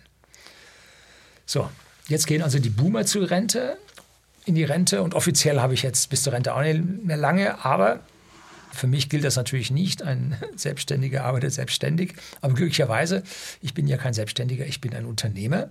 Und die Unternehmer unternehmen was. Darum heißen sie Unternehmer. Ne? Und das haben wir bei whisky.de, dem Versender hochwertigen Whiskys, an privaten Endkunden in Deutschland und in Österreich gemacht. Unser Sohn hat den Großteil des Unternehmens bereits übernommen. Wir helfen auch so gut wir können. Aber ich lasse auch mal alle Viere gut sein und war jetzt auch mal vor Weihnachten mal ein paar, paar Wöchelchen, ein paar viele Wöchelchen, dann mal unterwegs und weg. Ne? Wie gesagt, am Anfang muss ich mich entschuldigen, dass ich ja nicht so viele Videos gebracht habe. Es ist auch mal Zeit, dass man sich da mal seinen Kopf etwas freier bekommt. Doch bei der Einstellung des Personals tut sich unser Sohn schwer. Hm? Die Bewerber haben meist keine Ahnung, wie man im Eimer Wasser umtritt. Das habe ich beim Mario Lochner erzählt. Und es ist wirklich schlimm, was sie da kriegen. Ne? Klar, die Alten gehen in Rente und die Jüngeren, die dahinter stehen, die steigen auf in diese Positionen und die sind jetzt mal richtig froh, dass sie diese Positionen haben und wollen da jetzt auch nicht weg, weil sie wissen, was sie dort haben. Und sie kriegen nur Leute dann an diesen Stellen, wenn Unternehmen pleite gehen. Und die Unternehmen gehen nicht pleite, weil immer der Unternehmer schuld ist. Nein, häufig sind auch die Mitarbeiter schuld. Hm? Oder eine gemeinsame Anstrengung von beiden, dass die Mitarbeiter nicht weitergebildet haben, dass die Mitarbeiter nicht entsprechend motiviert haben und so weiter. Und dann ist der Schlendrian eingezogen. Schlechtes mittleres Management, wie man überall sieht. Und schon geht es dann daneben. Ne? So. Und was man dann so an Bewerbungen da bekommt, also die Megakatastrophe, grauenvoll. Da fragt man sich, haben die jemals Deutsch gelernt? Man sollte eine Bewerbung schreiben können. Es gibt doch heute so viele Hilfsmittel. Da sollten keine Rechtschreibfehler drin sein, da sollten keine Kommafehler drin sein. Ne? Wenn du da oben gleich angegendert wirst bei, beim Anschreiben, ist das Ding sowieso in der Tonne. Ne? Nein, so ist es nicht. Aber das macht einen jetzt mal etwas kritischer, das ganze Ding mal durchzulesen. Ne? Also, es ist eine schwierige Geschichte, was die alle haben. Wir haben dieses Jahr nur eine Person einstellen können. Der Rest war nicht in der Lage. Wir haben auch äh, vier Mütter im Mutterschutz. Das ist wichtig für die Gesellschaft. Das lehne ich auf gar keinen Fall ab. Aber die Mütter wollten zurückkommen und es gibt keine Kita-Plätze. Versagen unseres Gesundheits-Bildungssystems finden keine Kita-Plätze für ihre Kinder, können nicht zum Arbeiten gehen. Hm? Sind alle überfüllt. Drei Minuten zu raten, warum. Ne? Lass mich jetzt nicht drüber aus. Schwierig für den Unternehmer. Ne? Alles verstopft. Und wir sind von der Arbeit her bei whisky.de ein voll digitales Unternehmen. Und was dann da so kommt, die haben ja nur weil sie meinen, sie können ein Handy bedienen und einen Icon-Knopf drücken äh, und abends an der Playstation daddeln, sie werden jetzt die Generation Internet und würden das können, wären diesseits des digitalen Grabens. Wow, weit gefehlt. Es geht um digitale Prozesse. Es geht um Vereinfachung. Es geht um soziale Medien. Äh, nicht, wie man sie benutzt und wie man davon verführt wird, sondern wie man sie einstellt, wie man sie optimiert, wie man sie misst, was man damit alles tut. Null Ahnung. Ne? Also völlig unbeleckt, auch die jüngere Generation. Also Katastrophe. Da fehlt es am Background, da fehlt es am Wissen. Und natürlich Weißt du, jetzt bilden sie doch selber aus. Natürlich bilden wir aus, klar. Aber die letzte Auszubildende war dann fertig und einen guten Job gemacht. Toll, hat sich super entwickelt. Und dann, nein, sie geht jetzt lieber in den Kindergarten äh, und macht da Hilfserzieherin. Also nicht mal volle Ausbildung, sondern weil auf mit Kindern arbeiten ist einfach schön. Ja, hätte sich nicht überlegen können, mal selber Kinder zu haben und dann wieder in die Arbeit zu kommen und so. Ja, weiß man nicht so. Ne? Mal was anderes machen. Und da, wo das Geld verdient wird, wo die Steuern anfallen, nee. Ne? Gut, ich habe vorhin über die Kitas gelästert. Da ist jemand, der tut das. Gut, wichtig. Ja, aber trotzdem haben wir dann keinen Mitarbeiter damit gefunden. War auch nicht schön. Ne? Haben wir jetzt einen Werkstudenten, der mit uns zusammen dual studiert. Schön, sehr schön. Also da sind wir jetzt auch ein Stück weitergekommen. Aber wenn diese Auszubildenden erstmal kommen, dann haben die ein Problem, regelmäßig pünktlich zu sein. Weil bei uns das Telefon fängt pünktlich um neun an, da müssen die da sein. Ne? Hm, manchmal ist das schon schwierig. Oder dann acht Stunden am Tag Leistung zu bringen, da drin eine halbe Stunde Pause. Das ist für manche richtig schwierig. Das erste Jahr, dann werden die krank. Das ist für die ein Leistungsschock. Haben die nie richtig Stress in der Schule und lernen müssen und so, Prüfungsangst, Druck sechs Wochen lernen nacheinander? Das sollte man dann doch im Job am Anfang bringen. Und befordert wird da sowieso keiner heutzutage. Samstagarbeit ist abgeschafft. Mehr oder weniger. Na gut. Aber dann schiebt man da lieber eine Work-Life-Balance davor, ne? um nicht zu sagen, ich kann es nicht oder ich bin äh, ja, mental nicht so eingestellt, dass ich das bringen könnte. Gut. Die Gesellschaft ist so und da muss die Gesellschaft mit den Folgen auch damit klarkommen. Ich kann es nicht ändern. So, jetzt kommen wir Punkt 8 zu den Firmenpleiten. Es gibt zwei Webseiten, die sich um diese Firmenpleiten kümmern, und zwar egonwkreuzer.de mit seinem Jobwunder Deutschland. Suchen Sie mal nach Jobwunder und Deutschland in zwei Worten. Und das zweite ist der Pleitetitel, Pleitetitel, Pleiteticker von Achtung Reichelt von dem Team. Und was Sie da lesen, da drehen sich die Fußnägel hoch. Das ist schlimm, aber es hält sich alles noch im Rahmen. In den letzten drei Jahren kommt äh, der Herr Kreuzer auf 1,7, 1,8 Millionen verlorene Jobs.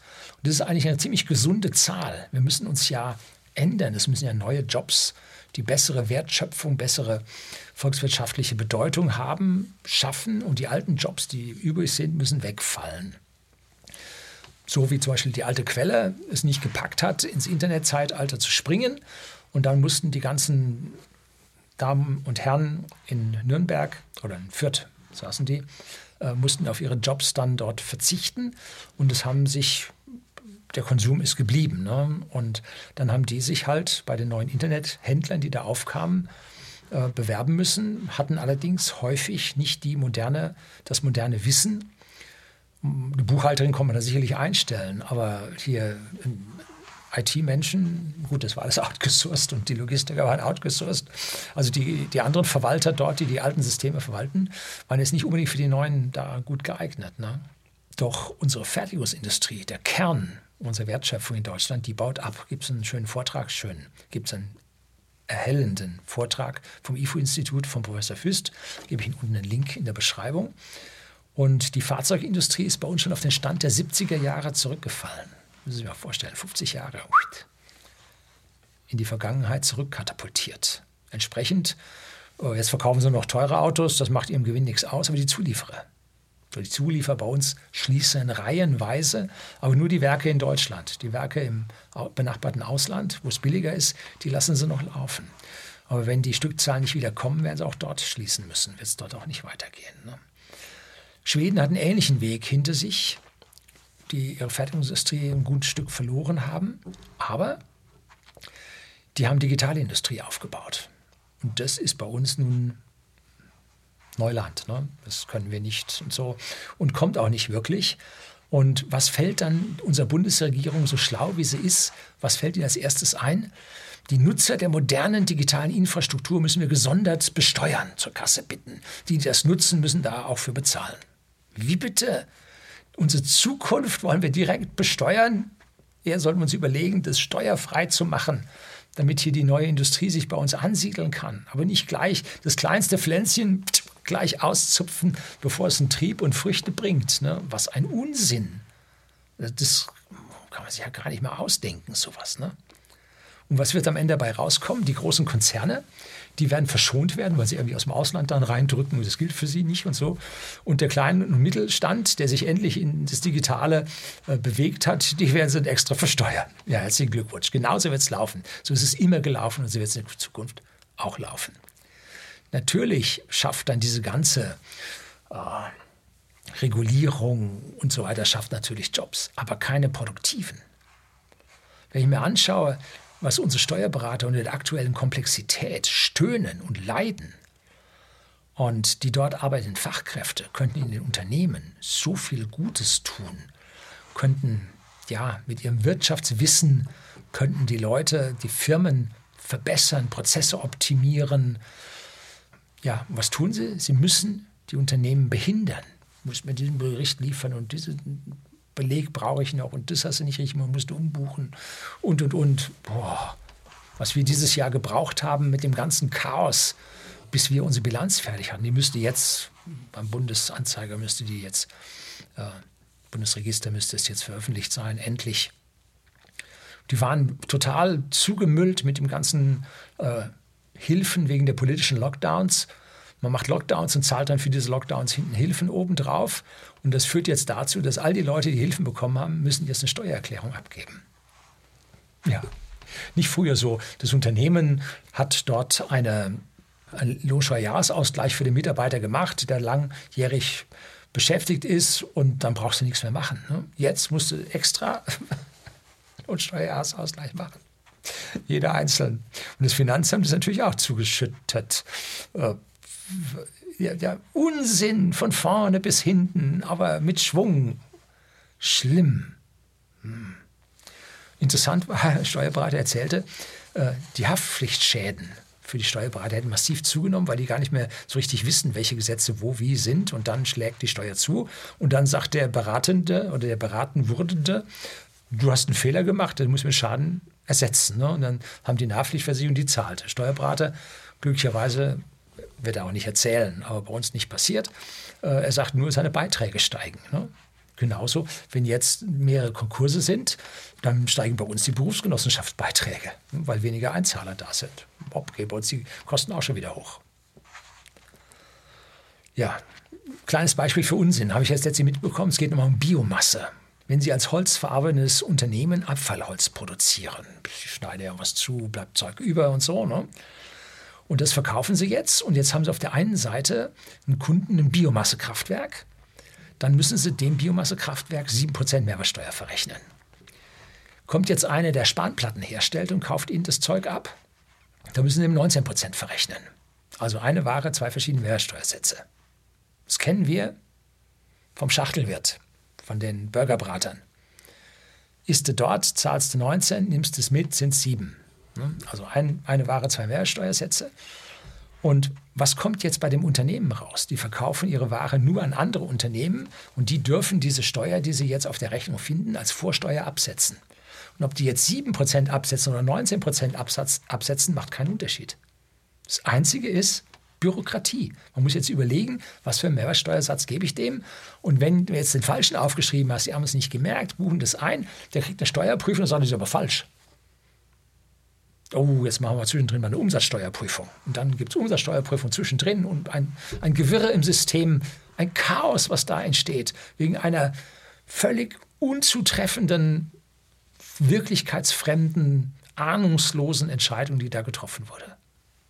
Tja, so ist es. Niemand muss glauben, dass man mit weniger fachlich guten Arbeiten genauso weitermachen kann wie bisher. Natürlich können Maschinen im Rahmen von Industrie 4.0 die Arbeit übernehmen. Passiert ja mit den ganzen Fertigungszentren und so weiter. Ne? Elon Musk zeigt das am besten. Auch die KIs werden mitmischen. Habe ich ja letztlich das Video über ChatGPT Ihnen hier gezeigt, was die schon mittlerweile kann. Aber eins sollte klar sein: Die Firmenansiedlungen werden nicht in den teuersten Volkswirtschaften stattfinden, sondern die werden dahin gehen, wo es günstiger ist. Nicht bei uns. Ist Energie zu teuer, Standort zu teuer, Bürokratie zu schwierig. Die werden woanders hingehen, die Produkte herstellen, nicht bei uns.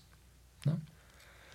Intel will mehr Geld vom Staat haben, sprich Subventionen, um bei uns in Magdeburg die neue Chipfabrik oder zwei Gebäude da, zwei Fertigungsanlagen zu errichten. In der Wirtschaftswoche habe ich ein Zitat für Sie. Also Zitat Anfang. Das Unternehmen wolle mehr Fördergelder. Intel verweist laut der Zeitung auf gewachsene geopolitische Herausforderungen, eine gesunkene Nachfrage nach Halbleitern, die hohe Inflation und die globale Konjunkturschwäche. Das bedeutet, dass wir noch kein definitives Datum für den Baubeginn nennen können. Das kann man jetzt Standortsuche nennen, kann man auch Erpressung nennen, ganz wie Sie wollen. Ne? Und haben wir wirklich die besseren Facharbeiter? Wir haben Facharbeitermangel.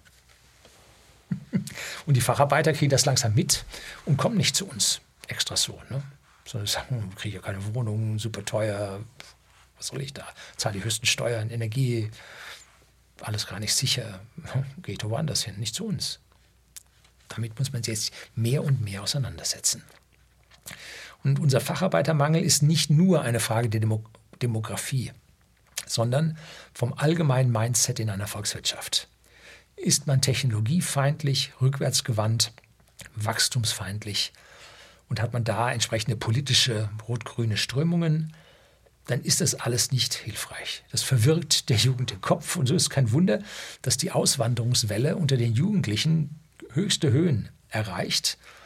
Und während der politischen Lockdowns klappte das bei den Jugendlichen nicht. Ne?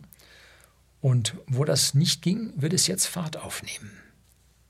Hoffentlich werden die Statistik weiterhin, Statistiken weiterhin veröffentlicht und fallen nicht der Geheimhaltung zum Opfer, wie so viele andere Berichte in letzter Zeit immer weniger vom Staat rausgelassen werden. Der letzte Bericht hat ja über zwölf Monate gedauert und konnte ich in mein Buch leider nicht übernehmen, aber ich auf den alten hinweisen.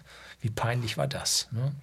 So, jetzt kommen wir zum Krankenstand und das ist ein ganz, ganz böses Ding. Das sollten Sie in Ihrem eigenen Unternehmen, wo Sie arbeiten oder das Sie besitzen, auch schon gemerkt haben.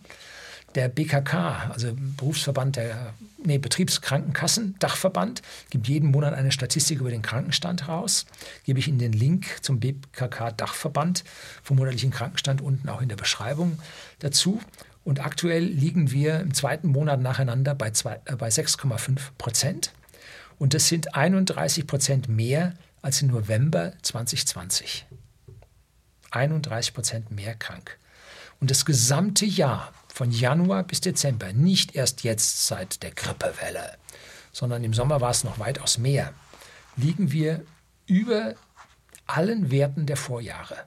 Das heißt, wir haben ein wirkliches Krankenproblem bei uns bekommen. Was ist da los? Wir haben eine Krankenwelle, die ich persönlich noch nie erlebt habe.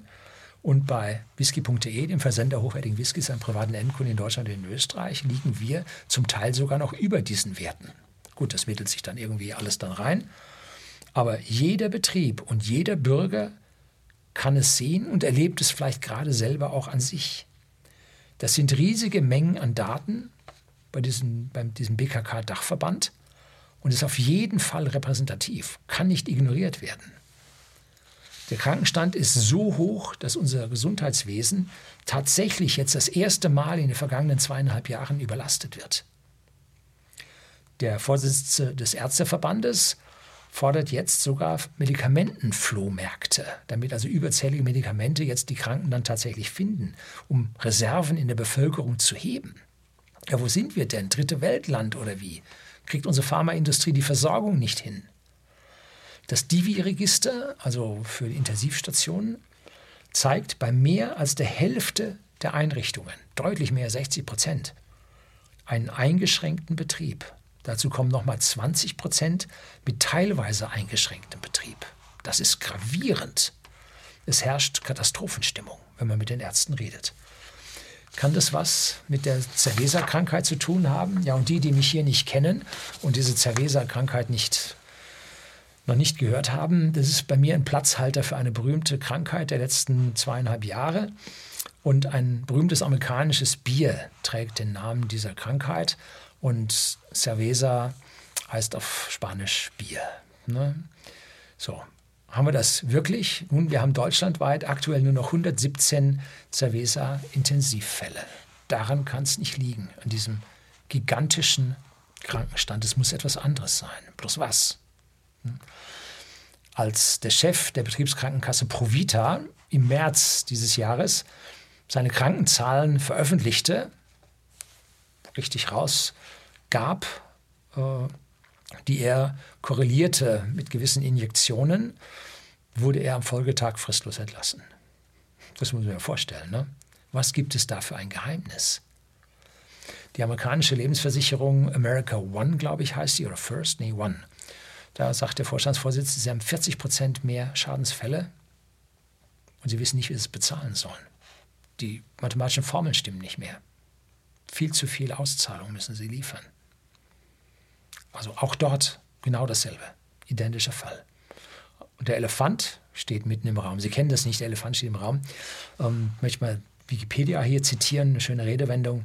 Zitat Anfang. Der Elefant im Raum, auch Elefant im Zimmer, ist eine ursprünglich russische, heute aber vor allem im englischen Sprachraum verbreitete Metapher. Elephant in the Room die seit der Jahrtausendwende auch im deutschen Sprachraum an Popularität gewonnen hat. Der Anglizismus bezeichnet ein offensichtliches Problem, das zwar im Raum steht, aber dennoch von den Anwesenden nicht angesprochen wird. Die Gründe für das Schweigen können vielfältiger Natur sein, beispielsweise die Angst vor persönlichen Nachteilen und Repressionen oder die Furcht, jemanden, womöglich Anwesende, zu verletzen, ein Tabu zu brechen oder allgemein ungeschriebene Regeln zu missachten. Zitat Ende. Ich spreche das in meinem Bekanntenkreis auch nicht mehr an, weil ich tatsächlich die Furcht habe, jemanden damit mental zu verletzen. So. Und aus diesem Krankenstand heraus kommen wir jetzt zu Punkt 10, plötzlich und unerwartet. Schon vor ein paar Monaten machte eine europäische Statistik über die aktuelle Übersterblichkeit, Überbesterblichkeit, nein, Übersterblichkeit in der Bevölkerung die Runde. Alle Staaten lagen über 10 Prozent, der Schnitt in Europa erreichte sogar 15 Prozent. Das ist die Sterblichkeit in Bezug auf den Durchschnitt der vergangenen fünf Jahre. Und er erreicht diesen, diese Zahlen immer noch. Es läuft eine Katastrophe vor unseren Augen ab. Und die Medien sind stumm. Das korreliert perfekt mit dem Krankenstand und den entsprechenden Zahlen. Aktuell wurde von der unbeliebtesten Partei im Bundestag die wohl wichtigste Pressekonferenz in 2022 abgehalten und unsere öffentlich-rechtlichen Pay-TVs waren nicht da. Der Statistiker Tom Lausen hat die Patientendaten der Kassenärztlichen Bundesvereinigung angefordert. Das ist also 70 Millionen Bundesbürger, also heftig. Und nach langen, langen Versuchen über einen Umweg dann auch erhalten. Man hat ein Anrecht auf diese Transparenz, auf diese Ausgabe. Der Inhalt ist absolut brisant und stellt eine einzige Katastrophe dar. Sie müssen sich dieses Video anschauen. Und plötzlich und unerwartet gibt es auf dem Totenschein, gibt es dann auch einen ICD-Code, ICD-10, das ist der International Catalog of Diseases, internationale Kodierung der Krankenstände, der Krankheiten. Äh, sterben jeden Tag 97 in Deutschland über das normale Maß, was plötzlich und unerwartet stirbt. 97 Menschen am Tag mehr. Also nicht schon die länger Erkrankten, die Siechenden, von denen man das erwarten kann, dann ist es nicht plötzlich und unerwartet, sondern die, von denen man es nicht erwartet. Sondern einfach so peng weg. Rechnet man das auf die gesamte Welt hoch, so sind es 1,8 Millionen in der westlichen Welt, die da pro Jahr plötzlich und unerwartet zusätzlich versterben. Sie kriegen das mit auf Facebook, auf Twitter, wenn mal wieder ein Künstler ganz prominent verstorben ist oder drei Journalisten in Katar im Stadion verstorben sind. Ähm, ja, eine schlimme Geschichte. Und da ich hier wegen der Zensurgefahr nicht näher darauf eingehen kann, wie und wo das so ist, und die anderen Codes, nicht nur plötzlich unerwartet, sondern da gibt es noch andere, die sich auf die Injektionen beziehen, noch viel, viel mehr. Also man sitzt fassungslos vor diesen Zahlen. Eine Katastrophe. Und diese Zahlen sind keine Ausreißer. Das ist in der gesamten westlichen Welt mittlerweile üblich. Und es gibt einen Film auf Odyssey, nennt sich Died Suddenly. Mittlerweile gibt es ihn auch mit deutschen Untertiteln, müssen Sie ein bisschen suchen, der ist relativ oft hochgeladen. Eine Stunde, acht Minuten da müssen sie sehr hart sein, um sich das anzuschauen. Gut, hier gibt es Haufen Leute, die schauen sich so Splatterfilme an und Horror und so. Also das können sie sich dann schon anschauen, aber die etwas zart beseiteten ist nicht ganz einfach. Ist nicht ganz einfach, sich das anzuschauen. Und da kommt eine Whistleblowerin des US-Militärs zu Worte, die vor dem Ausschuss, Kongressausschuss, glaube ich, war das, sich extra auf dieses, diesen Paragraphen beruht äh, und dann Aussagen trifft. Und geht es auch um die Verteidigungsbereitschaft der Amerikaner, weil es so viele Probleme dort im Militär gibt. Da wurde vor über einem Jahr wurden da bereits schon mal Zahlen veröffentlicht. Da ging es also drunter und drüber und dann wurden Zahlen nachgereicht und dann war das auf einmal alles flat. Und so, auch da merkte man schon, hm, das ist ein bisschen anrüchig. Und jetzt kommt da die Whistleblowerin und packt da also aus. Und auch bei unserer Bundeswehr sind Daten über die Krankheitsstände geleakt. Und der Hammer, die Politik spricht nicht davon. Und wenn, spricht sie von fehlender Kausalität. Also Korrelation ist etwas, wenn etwas übereinstimmt und Kausalität ist, wenn man einen Grund dafür findet. Nun, die wissenschaftlichen Veröffentlichungen sind voll davon. Man ist aber bereit, nicht bereit, das anzuerkennen, sondern ignoriert das. Besonders brisant ist, dass sich unsere Gesundheitsinstitute noch nicht mal auf den Weg machen, das zu untersuchen, obwohl das Infektionsschutzgesetz sie dazu verpflichtet explizit in Worten. Was Paragraph 15 Absatz 5, irgendwas 3, 13, Paragraph 13 Absatz 5, irgendwie so. Schauen Sie sich das Video an hm, von der unbeliebten Partei mit der Statistik und dann kriegen Sie genau den Wortlaut des Gesetzes, wo da äh, man sich im Prinzip im Moment gerade ja, etwas aus dem Fenster lehnt, um vorsichtig zu sein. In der Schweiz wir ein Stück weiter. Da wurde gegen die Swiss Medic, die Zulassungsbehörde, wurde dort Strafanzeige gestellt und gegen Ärzte. Und mal sehen, wie die Eidgenossen damit umgehen. Ich bin gespannt. In diesem Jahr ist leider auch in meinem Umfeld zwei Died Suddenly gegeben. Ehepaar. Sehr interessant, warum das so in schnellen Abstand dann in kurzem Abstand dann passierte. Jetzt kommen wir als letztes Punkt 11 zur Geopolitik. Und unter diesem Punkt verstehe ich die Auseinandersetzung, um ein vorsichtiges Wort zu verwenden, damit YouTube-Algorithmus nicht triggert, an der Südostgrenze Europas. Beide Seiten leiden und die Kommissionspräsidentin Ursula von der Leyen hat sich bei den Opferzahlen auf Twitter verplappert. Ganz offizielle Opferzahlen genannt, die bislang nicht veröffentlicht wurden. Und die Zahlen decken sich mit äh, Militäraussagen von USA, die diese sicherlich von ihren Diensten, die sie in reichlicher Zahl in USA haben. Und auffällig war, dass dieses Video dann gelöscht wurde. Dann wurden die Zahlen rausgeschnitten und das Video wurde wieder veröffentlicht. Bei Carsten Jahn, bei Team Heimat auf dem Videokanal kann man beide Formen des Videos sehen die ungeschnittene und dann die geschnittene Form. Da sieht man genau, was die EU nicht veröffentlicht haben wollte. Ja, interessant. Und die Zahlen sind auf beiden Seiten sechsstellig. Was eine furchtbare Sache. Furchtbar. Und es scheint noch nicht furchtbar genug zu sein, weil nicht verhandelt wird. Ne? Es ist wohl noch nicht wirklich Leid genug passiert. Also für die Menschen ist auf jeden Fall genug Leid passiert, aber für die Politiker nicht. Die sitzen in ihrer warmen Bude irgendwo im, im 20. Stockwerk in einem Glaspalast und lassen sich äh, von den Sekretären dann den Kaffee bringen. Ja, schlimme Sache. Ich will es hier kurz machen, um dieses Video vor der Zensur zu schützen. Der Schweizer Felix Zulauf hat bei Marc Friedrich im Video mit dem Namen Felix Zulauf. Wir sind im Endspiel unseres Systems ab Minute 44 und 30 Sekunden. Die bislang aus meiner Sicht perfekteste Zusammenfassung der geopolitischen Situation für mich gebracht. Unbedingt sehenswert. Es sind nur acht Minuten, aber acht Minuten, die sich wirklich, wirklich lohnen. Den Link dazu mit der Timestamp finden Sie hier unten äh, in der Beschreibung zu dem Video. Und ich versuche das mal im Abspann des Videos mit einzufügen. Da kann man ja Verlinkungen auf Videos reintun. Mal sehen, ob das klappt. Nun bleibt mir nur Ihnen das Beste und die glücklichste Zeit für 2023 zu wünschen, auch wenn hier dieser dystopische Ausblick bei Ihnen wahrscheinlich nicht so dolle ankommt. Äh, oder sagen wir mal, vielleicht doller ankommt, aber doch nicht zu den besten Gedanken führt. Und mögen Sie gut über die kommenden Einzelkrisen oder auch über die große Megakrise kommen. Ich wünsche Ihnen dazu alles Gute. Herzlichen Dank fürs Zuschauen. Música